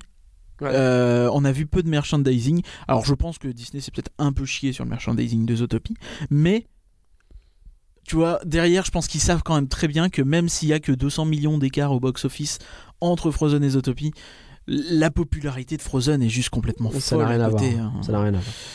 Bah, après, euh, la popularité, tu l'entretiens aussi. Hein. Si tu l'entretiens pas, c'est sûr qu'elle ne viendra jamais. C'est ça, c'est ça. Bon, bah, euh, on peut en discuter, tout ça. Mais euh, après, voilà, il y, y, a plein de gens qui nous ont répondu, sont intéressants. On va peut-être pas tout lire parce que c'est un peu. Vas-y, vas-y, fais un espèce de tunnel. Et rébarbatif. donc il y a Fab donc, qui nous disait un petit peu cette histoire de, de, manque de pérennité. Au contraire, la marque Star Wars existe depuis 40 ans et n'a jamais été aussi forte. Euh, discutable. je dirais que Marvel est justement en train d'un peu de prendre le, les devants. Ah, après, euh, je vois vraiment beaucoup de mômes avec des trucs Star Wars qui n'existaient plus il y a 10 ans. C'est vrai. Elle s'adresse à toutes les générations et tout le monde y trouve son compte. Et ce sera sûrement toujours le cas dans 20 ans. C'est vrai. Dans l'ensemble, c'est vrai. Quand les enfants vont grandir, vont-ils toujours triper Frozen? J'ai 27 ans. Euh, cela dit, je trouve normal qu'ils intègrent Frozen au parc, mais peut-être qu'un land comme ça est peut-être too much. Alors ça, c'est une discussion qui peut être intéressante. Moi, j'ai cet avis en fait que euh, même si dans 10 ans, admettons, hein, euh, dans 10 ans, tout le monde s'en fout de Frozen, il restera une montagne qui sera magnifique, il restera un village scandinave qui sera magnifique, et au fond, la licence à ce moment-là pourra s'effacer en fait derrière le mmh. land. si jamais euh, le truc a un naufrage, on sait pas comment, genre le 2 est une catastrophe euh, et derrière il confie une série télé à Illumination, tu vois, j'en sais rien, tu vois. Mais non, mais vraiment un, scénario apocalyptique, tu vois. Mais je pense que malgré ça, le, land survivra à tout ça, tu vois. Comme aujourd'hui, tu vois, on va pas dire. C'est un peu le même cas que pour euh, Star Wars en fait. Mmh. Tu vois, on ferait Tatooine aujourd'hui on n'irait pas dire ouais mais euh, Star Wars 8 il a quand même beaucoup divisé euh, solo euh, je t'en parle pas tu vois Ouais, non, on s'en fout en fait. Non, Tatooine, on est vachement Parce bien. que ça a marché à l'époque, et puis si c'est beau, Bien si c'est bien foutu, Bien au fond la licence s'oublie. Il y a Stuck Logo qui nous a dit Galaxy's Edge, c'est une extension d'univers, et donc du coup il me semble que c'est plus intéressant de le développer. A contrario, Frozen Land, Frozen Land semble être une redite de ce qui a déjà été développé dans les films. On rejoint ce qui a été dit dans le podcast avec Joanne Soupli. Aussi. Star Wars est un univers qui parle à toutes les catégories d'âge, alors que Frozen concerne plus les jeunes, j'ai 27 ans. D'un point de vue marketing, la cible est plus large avec Star Wars. C'est vrai que la cible est plus large, toutefois, je pense. Après, si euh, l'exécution est bonne, quelle que soit l'attraction Land, les files d'attente seront remplis. Mais quel univers provoquera plus le déplacement? Certainement Frozen, étant donné que je pense que les familles vont à Disney pour satisfaire essentiellement les enfants. Ouais, je suis pas convaincu de complètement de ça, mais euh, il y a du vrai, il y a du vrai match. Je pense que ça, ça, ça attirera différents publics. ça en fait. attirera différents publics et les deux seront de grands succès. Puis euh, les familles qui vont se dire ouais peut-être je sais pas euh, le gamin il aime bien Star Wars l'autre gamin il aime bien Ah oui, Frozen mais ils feront les et, deux. Enfin, le père il Marvel tu vois Ils feront les deux. voilà Bien sûr, bien sûr. Il y a Happy Place qui nous a dit dans l'abs- dans l'absolu, il vaut mieux satisfaire plusieurs publics que de tout miser sur un seul. Donc, ce qu'on disait, le choix de Land est assez logique. Là où ça coince un peu, c'est au niveau du signal donné par rapport aux US. On a vraiment l'impression que euh, la version cheap. euh, Pardon, on a vraiment la version cheap alors qu'en 92 tout était mieux ici. Alors là, c'est un peu le deuxième point que je voulais aborder, c'est sur la comparaison. Ouais. Euh, même chose avec Tokyo, même chose avec tout ça. En fait, on est trop focalisé à se dire, parce que je pense il y a l'effet Galaxy Z vient d'ouvrir, du coup, bien euh, sûr. du coup on regarde et on pense qu'à ça. là. Euh, notre zone Frozen, elle sera bien meilleure que la zone Frozen d'Epcot, qui est Mm. euh, vaguement reconstruite sur une ancienne ride un peu nulle, tu vois. Euh, la- notre zone Star Wars, elle sera meilleure que la zone qui n'existe pas à Shanghai, à Hong Kong Oui, ou à bien sûr, Tokyo. bien sûr, bien sûr. Non, on n'est pas non plus à. On faut, n'est se- pas faut à vraiment, plaindre, quoi. faut vraiment piger que euh, oui, on aura du bien en fait, on aura du très bien. Peut-être qu'on n'a pas le meilleur de tout, peut-être qu'il y a un aspect vitrine, peut-être Mais qu'il y a oui, un bien aspect sûr. vitrine. On va avoir la meilleure attraction Star Wars, puisqu'a priori ce serait Rise of the Resistance. On va avoir la meilleure attraction Frozen, qui sera sans doute un Dark Ride, parcours scénique. On aura euh, peut-être une, euh, je sais pas, du Avatar après, du Cars, du Zootopie, je sais pas, tu vois. Bon, Cars, j'espère pas, mais je- voilà. Non, mais en gros, on aura un espèce de. En Europe, Un best-of, quoi. en Europe, t'as un parc, t'as un resort, et dans un des resorts, t'auras un espèce de best-of de tout ce qui s'est fait en- de mieux en euh, attraction et en land à licence Dans le monde. dans un seul parc, Mm. dans le monde. Alors tu l'auras peut-être pas en entier, tout sera peut-être pas totalement développé, t'auras peut-être pas le truc parfait, mais t'auras un espèce d'essentiel. Ouais. Et est-ce fond, dire, euh, pas... euh, Tu pourras dire, je- j'ai peut-être pas besoin d'aller à Galaxy's Edge, j'ai déjà la meilleure attraction, quoi. Ou à l'inverse, tu pourras kiffer au, pro- au, au quotidien la meilleure attraction Ouais. et te dire bah quand j'irai en Floride, je kifferai autre chose. Euh, Mais peut-être qu'en Floride, j'aurai pas euh, mon land Frozen aussi bien. Euh, Ok. J'aurai pas de land Marvel en, Fro- en Oui, Floride. oui, non, Il y a des trucs ouais. Marvel en Floride, Bien mais sûr, pas de sûr. land. Bien sûr. Donc voilà, c'est voilà, juste Oh, en fait comprends. la comparaison. Toujours, on a tendance à se voir négatif. Euh, je sais qu'il y a des gens qui voulaient Tokyo aussi, mais c'est pareil. Tokyo, c'est leur, euh, leur leur nouveauté, c'est quand même ça vise un public pour le coup. C'est quoi, rappelle-le la nouveauté? C'est Frozen Réponse et euh, Peter Pan. Oui, c'est Ça ça. vise quand même un public Uniland, ouais. particulier, des attractions à personnages, à- Enfin, ça vise plus ou moins vaguement le même public, tu vois. Oui, oui. Même si pas tout à fait, mais du coup, et eux, ça vient dans un parc qui est déjà complet. Là Ouais. où nous, notre parc, il a besoin d'être agrandi, il a besoin de, Oui, c'est bien notre problème, ouais. de, de variété. C'est un truc, c'est un vrai truc d'ailleurs parce que Galaxy's Edge qui est ajouté à un parc de type euh, Royaume Enchanté. Galaxy's Edge, c'est un nouveau land complet qui est ajouté à un parc où il y a déjà un Frontierland, un Fantasyland, un ça. machin comme ça. Nous, on n'a pas. Nous, on a euh, une zone un peu, un peu pété Pixar et euh, rien d'autre, quoi. Mais je pense qu'on va être le parc des Miniland. Le parc Walt Disney Studios, ça va être le parc des Miniland. À deux doigts de se l'appeler Mini Europe. Faire attention. Il paraît que j'ai un fétichisme des maquettes, puisque on dit que j'aime beaucoup euh, le pays des contes de fées. Mais non, mais parce qu'il est petit, ça arrive. un, un parc, euh, un parc avec plein de petits lands, ça peut être très très bien aussi. Et je, Ouais. je pense qu'il faut, faut un peu relativiser, se dire que ouais, peut-être qu'on n'a pas le top. Si tu vois, si t'es un archi fan de Star Wars, t'auras pas euh, tout Galaxy's Edge. Si t'es un archi fan de Frozen, t'auras peut-être pas le coaster comme à Hong Kong où il y a un petit coaster à côté. Mais bon, euh, voilà, t'auras une Est-ce que j'ai quand même le droit euh, d'être deck de pas avoir Galaxy's Edge? T'as le droit. Mais dis-toi qu'on aura des spectacles, un lac. On aura des pestacles. Et ça, c'est cool. On pourra faire des podcasts non, sur mais les en vrai, spectacles. on va enfin voir quand on aura de ce nouveau contenu, on va être tellement ravis de le tester. Et, et on a hâte. Et puis, et puis, puis, ça nous permettra aussi, et ça nous permettra aussi de vivre un jour Galaxy's Edge le vrai. Mais oui. Euh, ça nous permettra de faire un beau voyage et ça, c'est c'est aussi une et, et belle de, chose. on vous demandera euh, des dons. Non, je rigole. Mais Genre, on se moquera de vous. On dira, Eh, nous, on a vu le vrai. c'est ça. Il y a autre chose que tu voulais dire sur ce débat? Je crois qu'on a un peu fait le tour, mais voilà, j'ai juste envie de dire, arrêtez de toujours trop comparer à ce qu'il y a ailleurs. Euh, ça vaut pour les expansions, ça vaut aussi pour le reste. Euh, faut pas oublier qu'on est un, un des resorts où il y a euh, les meilleures saisons, le plus de saisons, euh, surtout. Le meilleur frontière. Surtout quand tu comptes le fait qu'il y a deux parcs, tout ça. Donc, oui, le meilleur Frontierland, le parc est magnifique, tout ça. Mais ça, ça on Il a été joliment réenchanté. En plus, on est vraiment dans une chouette période, donc on n'est pas à plein. On- ça manquait de nouveautés et là, ça arrive. C'est ça, et euh, faut, faut positiver. C'est sûr qu'on peut être deg, mais bon, euh, il y, a de- il y a de la nouveauté, il y en aura plus que ce qui n'en a jamais eu. Merci pour les pali- Ah, palissades. Et je vais vous donner, moi, une bonne raison d'être deg. Oh non, Je vais vous parler d'Alada.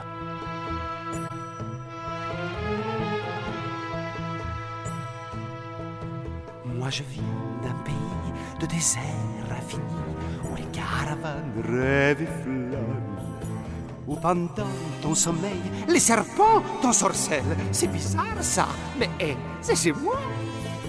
Quand le vent vient de l'est, le soleil est à l'ouest et s'endort dans les sables d'or. C'est l'instant envoûtant, volant tapis volant vers la magie des nuits d'Orient. Dans la une. Insomnie d'amour, plus chaud à minuit qu'au soleil en plein jour. Aladdin est encore au cinéma. On dirait que ça n'arrête pas, mais cette fois pas de Kev Adams en vue.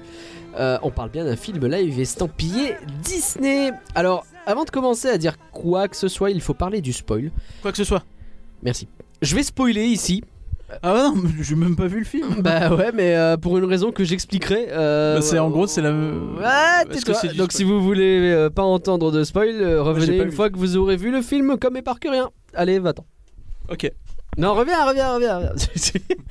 Alors, c'est un film réalisé par Guy Ritchie avec Mena Massoud, Will Smith, Naomi Scott et Marwan Kenzal. Et au copier-coller, pardon, au scénario, John August est venu aider Guy Ritchie parce que sans doute il fallait qu'il y en ait un qui copie et l'autre qui colle. Et aux chansons, Alan Menken. Oui, il était de retour. Il était de retour. Parce que bon, pour ce qu'il a fait, mais ok. C'est le premier Comme point à aborder, donc, et euh, c'est la raison pour laquelle je vais spoiler. En fait, l'histoire, c'est la même que le dessin animé à la Ah, 1992. je suis choqué. Il y a des différences de traitement sur certains personnages ou des modifications et ajouts qui permettent d'expliquer peut-être des raccourcis du dessin animé. Euh, Est-ce qu'on avait envie de les savoir ou pas C'est une autre question, mais dans l'ensemble, euh, c'est la même histoire. Est-ce que c'est comme ça qu'il faut faire les films live ou pas? Franchement, c'est- pas le débat qu'on va avoir là ce soir. Moi, je te dirais que non, mais. euh, Ouais, ça peut se discuter. Moi perso, j'ai aimé le résultat dans La Belle et la Bête, typiquement. Même Jungle Book, il y avait pas mal de modifs pour le coup. Mais Jungle La Belle et la Bête, j'ai bien aimé. Moi, j'ai trouvé La Belle et la Bête, c'était bien sur le moment. Après, euh, aujourd'hui, j'en ai tellement aucun souvenir. Oh si, c'était pas mal quand même. Enfin moi de mon avis perso, je trouvais ça bien quoi. Par contre, euh, bah ici là sur euh, j'aime pas le résultat. Pendant euh, tout le long du visionnage en fait, ma seule pensée c'était ah ouais, ça donne grave envie de voir le dessin animé. C'était pas ah, je serais quand même mieux à Disneyland avec Guigui et Victoire. Peut-être un peu aussi. non, en vrai, je pensais au dessin animé constamment. Et en fait, vu que même les musiques d'ambiance euh, sont les mêmes qu'à l'époque, bah t'es pas dépaysé, t'es littéralement projeté dans le dessin animé. C'est euh, cette espèce de, de scène où tu suis un peu Aladdin et ça fait. Je me permets juste de... Et tu fais, bah oui, mais ça je l'ai entendu, je connais, c'est Aladdin, je connais par cœur. Mais c'est pas Aladdin. je me permets juste quand même de préciser que je crois que toi t'es quand même un énorme fan d'Aladin à la base. hein. Ouais, j'aime beaucoup Aladdin, effectivement. Je, je- t'as toujours Énorme été, fan, euh, peut-être pas, mais euh, ouais, Moi dans mon euh, esprit, t'as toujours, euh, ça a toujours été dans ton top euh, Disney. Ouais, ça fait partie de mes euh, tops, ouais, je suis assez d'accord. Ouais, je- ouais, j'aime beaucoup Aladdin. C'est toujours intéressant de préciser. C'est vrai que c'est intéressant, je pense. Et, euh, et en fait, bah, j'étais pas dépaysé, mais j'étais dans un monde cheap. Les décors, la mise en scène, en fait, on dirait une production à petit budget. Euh, si j'étais méchant, 180 millions de budget, hein, plus que Dumbo. Bah ouais, bah si j'étais Malgré méchant. euh, le nombre de- d'acteurs euh, gros cachés dans Dumbo, quoi. Là, il y a beaucoup de. Ouais, même pas, il y a- il y, a beaucoup de... il y a beaucoup de gens qui dansent, donc peut-être que c'est ça qui joue aussi. Mais, Oh non, c'est des gens sous-payés, ça. Mais euh, non, si j'étais méchant, je dirais Ah ouais, euh, il y a une classe de primaire là qui rejoue Aladdin sur scène, c'est mignon. Oh, c'est dur. Et pas plus que ça, quoi. C'est terrible parce que dans toutes les scènes qui impliquent des gags cartoon, c'est là que ça se ressent le plus. Typiquement, la chanson Je vole au tout début. Donc, Aladdin, Je vole comme un aigle royal. voilà, il se barre avec du pain. Euh, bon, là, c'est pas du pain, mais on s'en fout. Il avait euh, des sabres qui volaient autour de lui. Il faisait des bonds dans le vide, attaché à un tapis qui flotte, une espèce de prémisse de tapis volant. Euh, il y avait un stand de bouse. Il y avait euh, ça saute d'une fenêtre Vous à l'autre. Ouais, presque. Il y a des filles qui dansent de manière random. Bref, c'est super énergique et ça fourmille de gags visuels. Maintenant, imagine la même chose, mais avec des vrais acteurs. Ça surjoue à mort les réactions pour tenter d'être drôle. Euh, ça tente des gags visuels qui prennent pas. Et surtout, surtout, ça met un rythme mais si lent. Parce que finalement, la même musique, les mêmes paroles, mais t'as l'impression que ça passe mais au ralenti. Quoi. Le tempo est pas ralenti un petit peu? Mais même pas, j'ai pas l'impression. Pour moi, c'est la même chose. Moi, j'ai vu l'extrait euh, Prince Ali. Ouais, j'allais en parler. diffusé. Et euh. Ils ont diffusé- je crois en que fait, le, crois début de l'extrait est passé sur Twitter. c'est ça. Je crois que le tempo pour le coup était ralenti. hein, par Ah ouais, tu crois. Il me semble. hein. Mais je suis même pas sûr. hein. Parce que tu regardes, et en fait, effectivement, le début qui a été mis sur Twitter pour la promo du film, Et sur YouTube. et ben le début est terriblement mou. La fin, ça va un peu mieux en vrai. La musique, elle elle est si bien qu'on se laisse emporter au bout d'un moment quand tu commences à voir les vrais cœurs qui se mettent à s'emballer et tout. Ça reste pas sali, tu vois, tu y vas. Mais au T'as ton début, cœur qui s'emballe quand les cœurs s'emballent. quelque chose comme ça, ouais. Mais en vrai, c'est- c'est cheap, quoi. C'est cheap. C'est toi qui me faisais remarquer euh, les plans sur Aladdin, sur l'éléphant? Oui, oui, ça, ça m'avait marqué sur YouTube. En fait, sur cette scène euh, où t'as Prince Ali, en fait, t'as l'éléphant, euh, l'espèce de petite parade Bah, devant. bout, ou pas? Et euh, oui, oui, d'ailleurs, c'est vrai que c'est à bout. Et t'as Aladdin qui est dessus en train de danser, sauf que évidemment aujourd'hui, bah, tu vas pas mettre un mec sur un éléphant, c'est hors de question, Eh oui. heureusement. Et euh, du coup, t'as soit des plans larges, un peu loin, où vaguement ça bouge, soit des plans rapprochés sur Aladdin où tu sens très bien qu'il est pas sur un éléphant et qui fait un peu le crétin sur sa petite euh, cahute là. Ouais, c'est ça. C'est terrible. Et c'est ridicule. c'est un bon exemple de, euh, de pourquoi c'est cheap. On aurait Euh, dit vraiment une version un peu, presque un- une parodie YouTube en fait. Un peu, ouais. Bah, c'est ce que je te dis. À deux doigts de me demander une si scène de théâtre montée par des gosses. Aladdin avec Kev Adams, ça pas plus de budget. Peut-être pas déconner non plus. Si le budget il est parti sur Kev Adams, je sais pas. Mais est-ce que tu te souviens de ce grand plan sur Agrabah? Avec le palais du sultan, avec le coucher de soleil, tout ce qui va bien, cette Au espèce de début séquence. Ouais, c'est magnifique. Oui, oui, non, mais Aladdin est un. Pour moi, c'est vraiment un film d'animation qui cartonne grâce à ses jeux de couleurs notamment. Ouais. T'as tout un jeu sur des couleurs un peu mauve, un peu pourpre, un peu rouge orangé. Très très chaude, magnifique, très chaudes quoi. et ça marche super bien. Même le désert est magnifique. Bah là, si tu veux, c'est un plan large, vite fait joli, quoi, parce que tu sais même pas au coucher de soleil. En fait, t'arrives en haut de ton hôtel quand t'es arrivé à, à Tunis, là, hein, et puis tu regardes vite fait, euh, t'as une belle vue. Et, euh, et puis euh, bon bah ça passe très vite parce que tu sens qu'il l'assume pas trop et il fait ah c'est joli Agrabah. Ah ouais c'est vrai. Et puis il passe à autre chose tu vois ça va- Bah, à mon avis, si tu regardes de près, euh, tu vois que c'est pas Agrabah, quoi. Enfin, tu dois voir qu'il y a ouais. des contraintes, possible. quoi. Ouais, je sais pas je sais pas je sais pas ce qu'ils ont fait. La caverne aux merveilles mec. La tête de lion elle est statique. Non. Non. Vous foutez de la CGI partout. Vous arrêtez pas non mais faites bouger cette tête.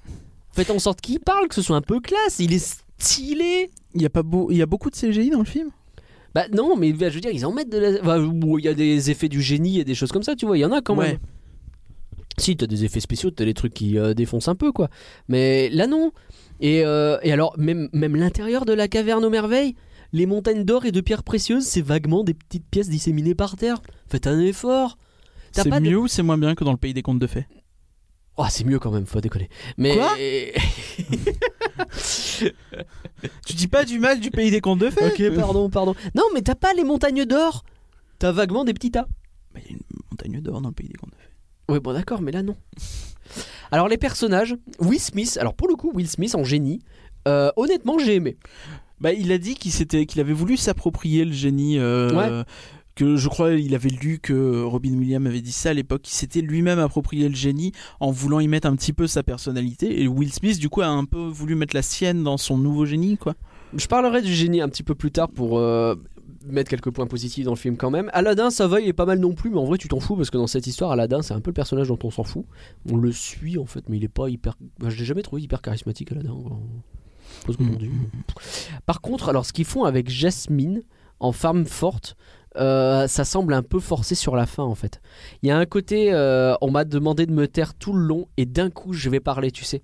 Genre ils te construisent la femme forte au fur et à mesure du film. Là où, euh, alors je dis pas qu'en 92 le dessin animé était parfait, mais c'était une héroïne forte dès le début du film. Et typiquement ce qui m'a choqué c'est que au début du film, là le film live, elle a besoin d'Aladin pour traverser d'un toit à un autre toit.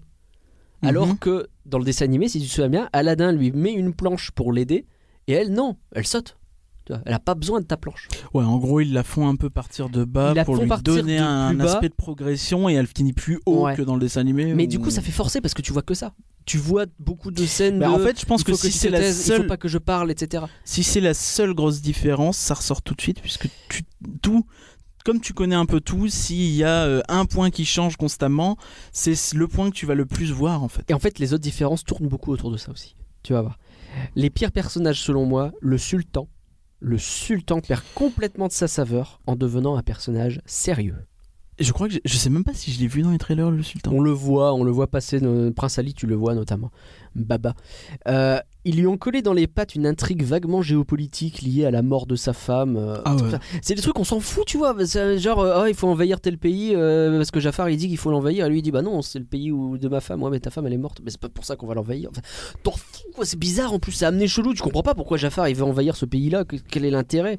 À part juste, il veut le pouvoir. Mais je vais en parler il de y a peut-être du pétrole. Mais peut-être. Mais en fait, en fait, tu sens qu'ils ont voulu expliquer pourquoi le sultan a nommé Jafar. Mais tu n'as pas besoin de savoir ça. Le dessin animé, il fonctionne sans ça. Il y a pas. Jafar, Bah, il est là parce qu'il bagouille et parce qu'il a un spectre qui hypnotise les gens. Je veux dire, Bah, c'est ça, et y a puis pas c'est un, conseiller quoi, le mec il a réussi à C'est être ça. là, il a réussi. Alors bon. que ouais, si tu veux devoir créer une Jasmine qui évolue, il faut mettre de la géopolitique, il faut lui donner une mère, il faut lui donner. Non, tu, tu te compliques la vie, film. Et alors Jafar justement. Oui, Jafar, lui pour le coup Oh là. dans les trailers déjà, tu Oh fais là. oh là. Ah bah, les trailers c'est rien. Comment on peut passer d'un des méchants les plus charismatiques de l'univers Disney à ça? On dirait un gamin capricieux qui veut du pouvoir. L'idée, euh, il y, a- il y a une idée dans ce film qui est quand tu obtiens du pouvoir, eh ben t'as d'autant plus envie d'avoir du pouvoir. Et t'as cette espèce de notion que le génie essaye de, euh, de, de montrer, qui est que la lampe c'est presque une malédiction finalement. Parce qu'une fois que t'as fait tes trois vœux, bah tu peux plus aller plus haut que ce que tu voulais et en fait tu te rends compte que t'as jamais été satisfait avec tes trois vœux et que tu veux toujours plus. C'est une notion hyper intéressante et le problème c'est que euh, ils appuient dessus sur Jafar avec des trucs comme il va rager tout le long du film parce que c'est le second constamment. Ça fait écho à la fin où il est toujours numéro 2, mais dès le début c'est le numéro 2 du sultan, etc. Et donc t'as une espèce de running gag avec Ouais, sur ça. hein, ouais. Euh, T'as aussi ce côté, il va te dire lui-même, si t'es pas celui qui a le plus de le pouvoir dans une pièce, alors tu n'es rien, tu vois. C'est des genres des concepts qui te balancent comme ça, mais arrête de montrer que le gamin il veut du pouvoir, parce que du coup, t'as plus de charisme. Il arrive pas à hypnotiser une seule fois quelqu'un correctement. Dans, à chaque fois, il est interrompu, Il ou alors euh, ah il y a oui, le moment où le spectre est pété, ou alors etc. Jamais Le ça sceptre. marche. Ouais.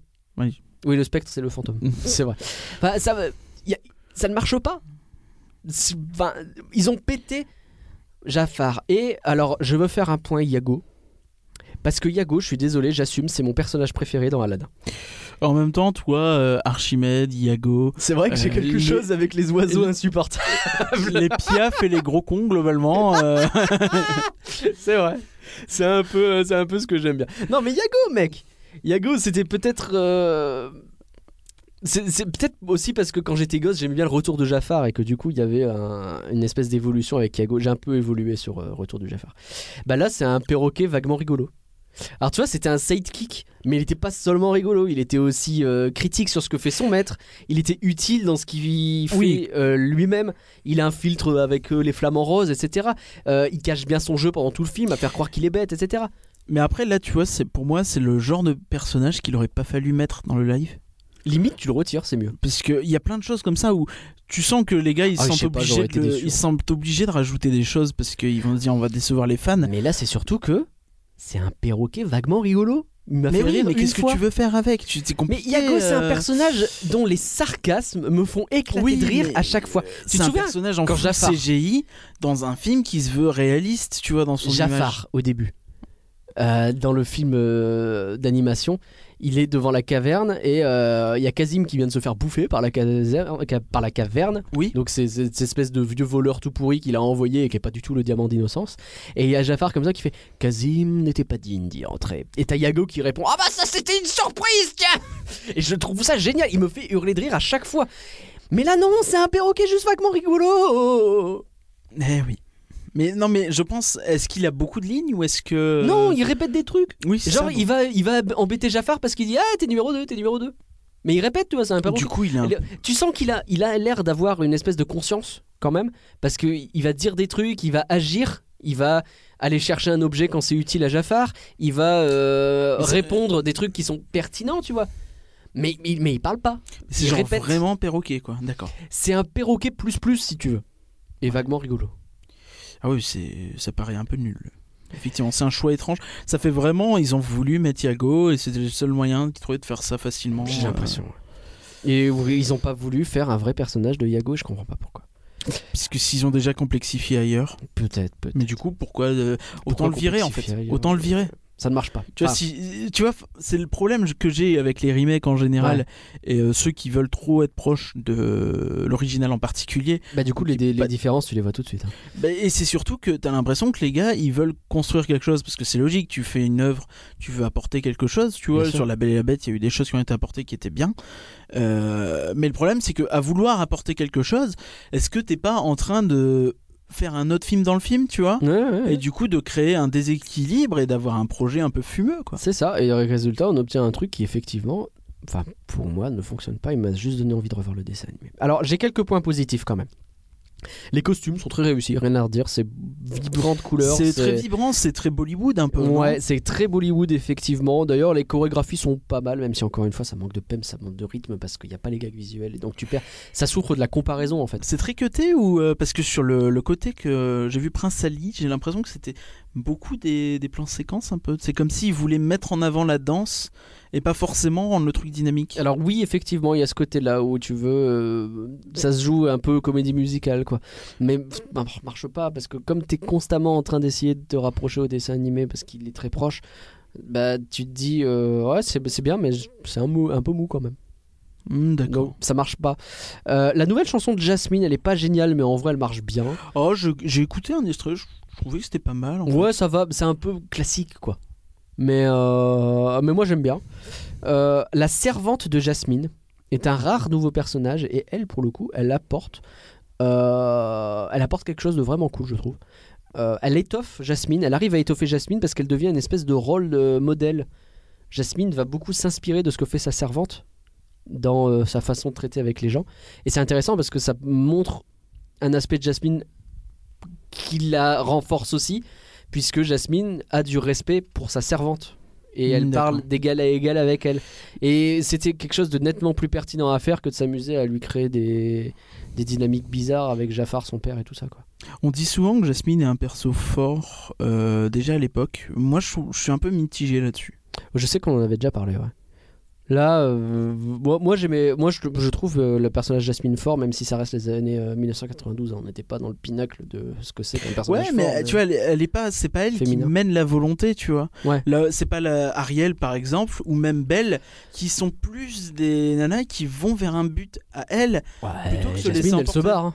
Elle, elle est pas totalement passive, mais je trouve que c'est pas le moteur un peu du film. Non, mais je vois ce que tu veux dire. Déjà. Je vois ce que tu veux. Là, il y a un peu plus de ça peut-être. Le fait qu'on la voit justement évoluer dans ça euh, et euh, ce personnage de la servante fait que ça marche bien. Et la servante marche très très bien avec euh, Will Smith avec le génie parce qu'il y a une espèce de, de, de, de petite petite alchimie petite alchimie qui se crée et du coup ça en devient elle elle en devient le personnage le plus drôle du film D'accord. Ce qui est chelou quand t'es à côté du génie, de Yago, qui sont censés être drôles, de Abu, qui est insupportable, jamais publié Abu. Et Will Smith, alors je le redis, mais ouais, en génie, il marche bien. Euh, c'est pas exubérant que était euh, Robin Williams. Robin Williams, merci. Mais j'ai aimé cette version qui était plus moralisatrice. En fait, il y a une idée d'amitié avec un génie, entre un génie et son maître, donc Aladdin, on, on- on le voit jouer un peu le génie avec les règles qu'il est censé euh, imposer. Il se prend d'affection pour Aladdin en fait et ça crée. euh, en fait, il devient un peu son rôle modèle là aussi. C'est rigolo parce qu'il y a d'un côté Jasmine et sa servante et de l'autre côté Aladdin et son génie qui est aussi son serviteur. D'accord. Et c'est un peu les deux qui euh, conseillent comment Ouais. avoir une relation un peu saine, ce qui est chelou, mais euh, pourquoi pas.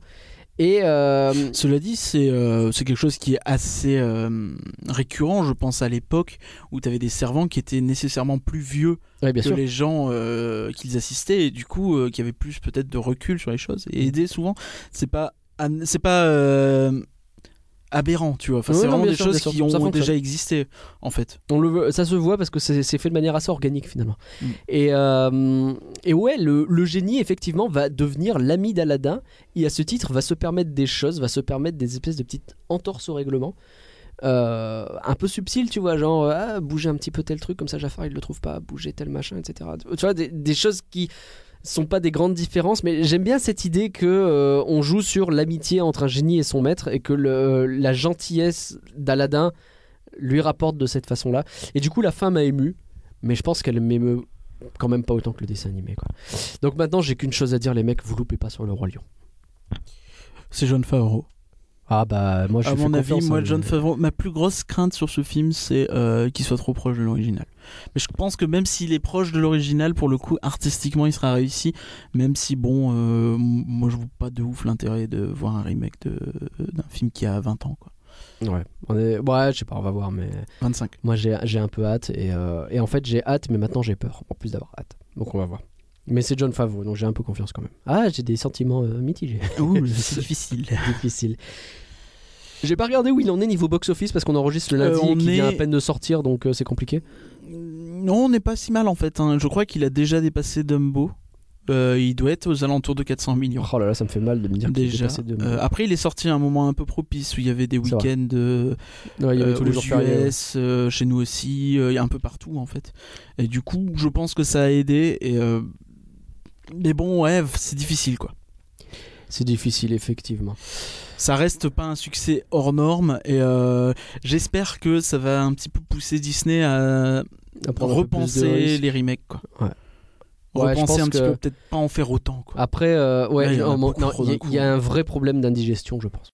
Merci à tous d'avoir suffi rien que d'y penser. Euh, on espère que si vous trouvez une lampe magique un jour, eh bien votre vœu sera ah, ah, encore plus de rien que d'y penser. Du coup, est-ce que Aladdin il s'est pris les pieds dans le tapis Oui, plusieurs fois. Le prochain podcast Ça est dans va, deux semaines. On parlera des coulisses de Disneyland Paris. Ouais, ça va être un podcast, je pense, vraiment génial celui-là. Ah. Avec plein de choses intéressantes et auxquelles vous ne vous attendez pas. Vous vous y attendez pas parce On que on vous le dit, ça va pas être façon documentaire nul de Capital. On va faire ça bien. Tous nos épisodes précédents sont disponibles sur toutes les plateformes de podcast imaginables. On a ajouté iHeart Radio et radio.com, tu m'as dit. Oui, c'est ça, je Donc, crois. euh, si vous voulez nous et suivre par là, euh, Google Play Music. Ah oui, Google Play Music. Allez, foncez. Google, je sais même pas si c'est dispo en France. C'est un pour les petit truc. Google. C'est ça, ça comment ça s'appelle Je crois, ouais. Hmm, ça perce un peu. Moi, je team Lycos. hein. on est bien sûr toujours C'était plutôt sur Alta Vista. réacdipenser.com. Vous savez, que- t'es- tu sais qu'on est presque au 50e épisode, on en a 48. Ouais, on n'a rien préparé. Ouais, c'est fou. Abonnez-vous et mettez des commentaires ou des bonnes notes pour nous soutenir. Et si vous voulez un peu de nous chaque jour, suivez-nous sur Twitter, at rien que d'y penser. À dans deux semaines. À dans deux Salut. semaines, merci et par rien. Merci à toi, Nagla. Et à bientôt. Au revoir.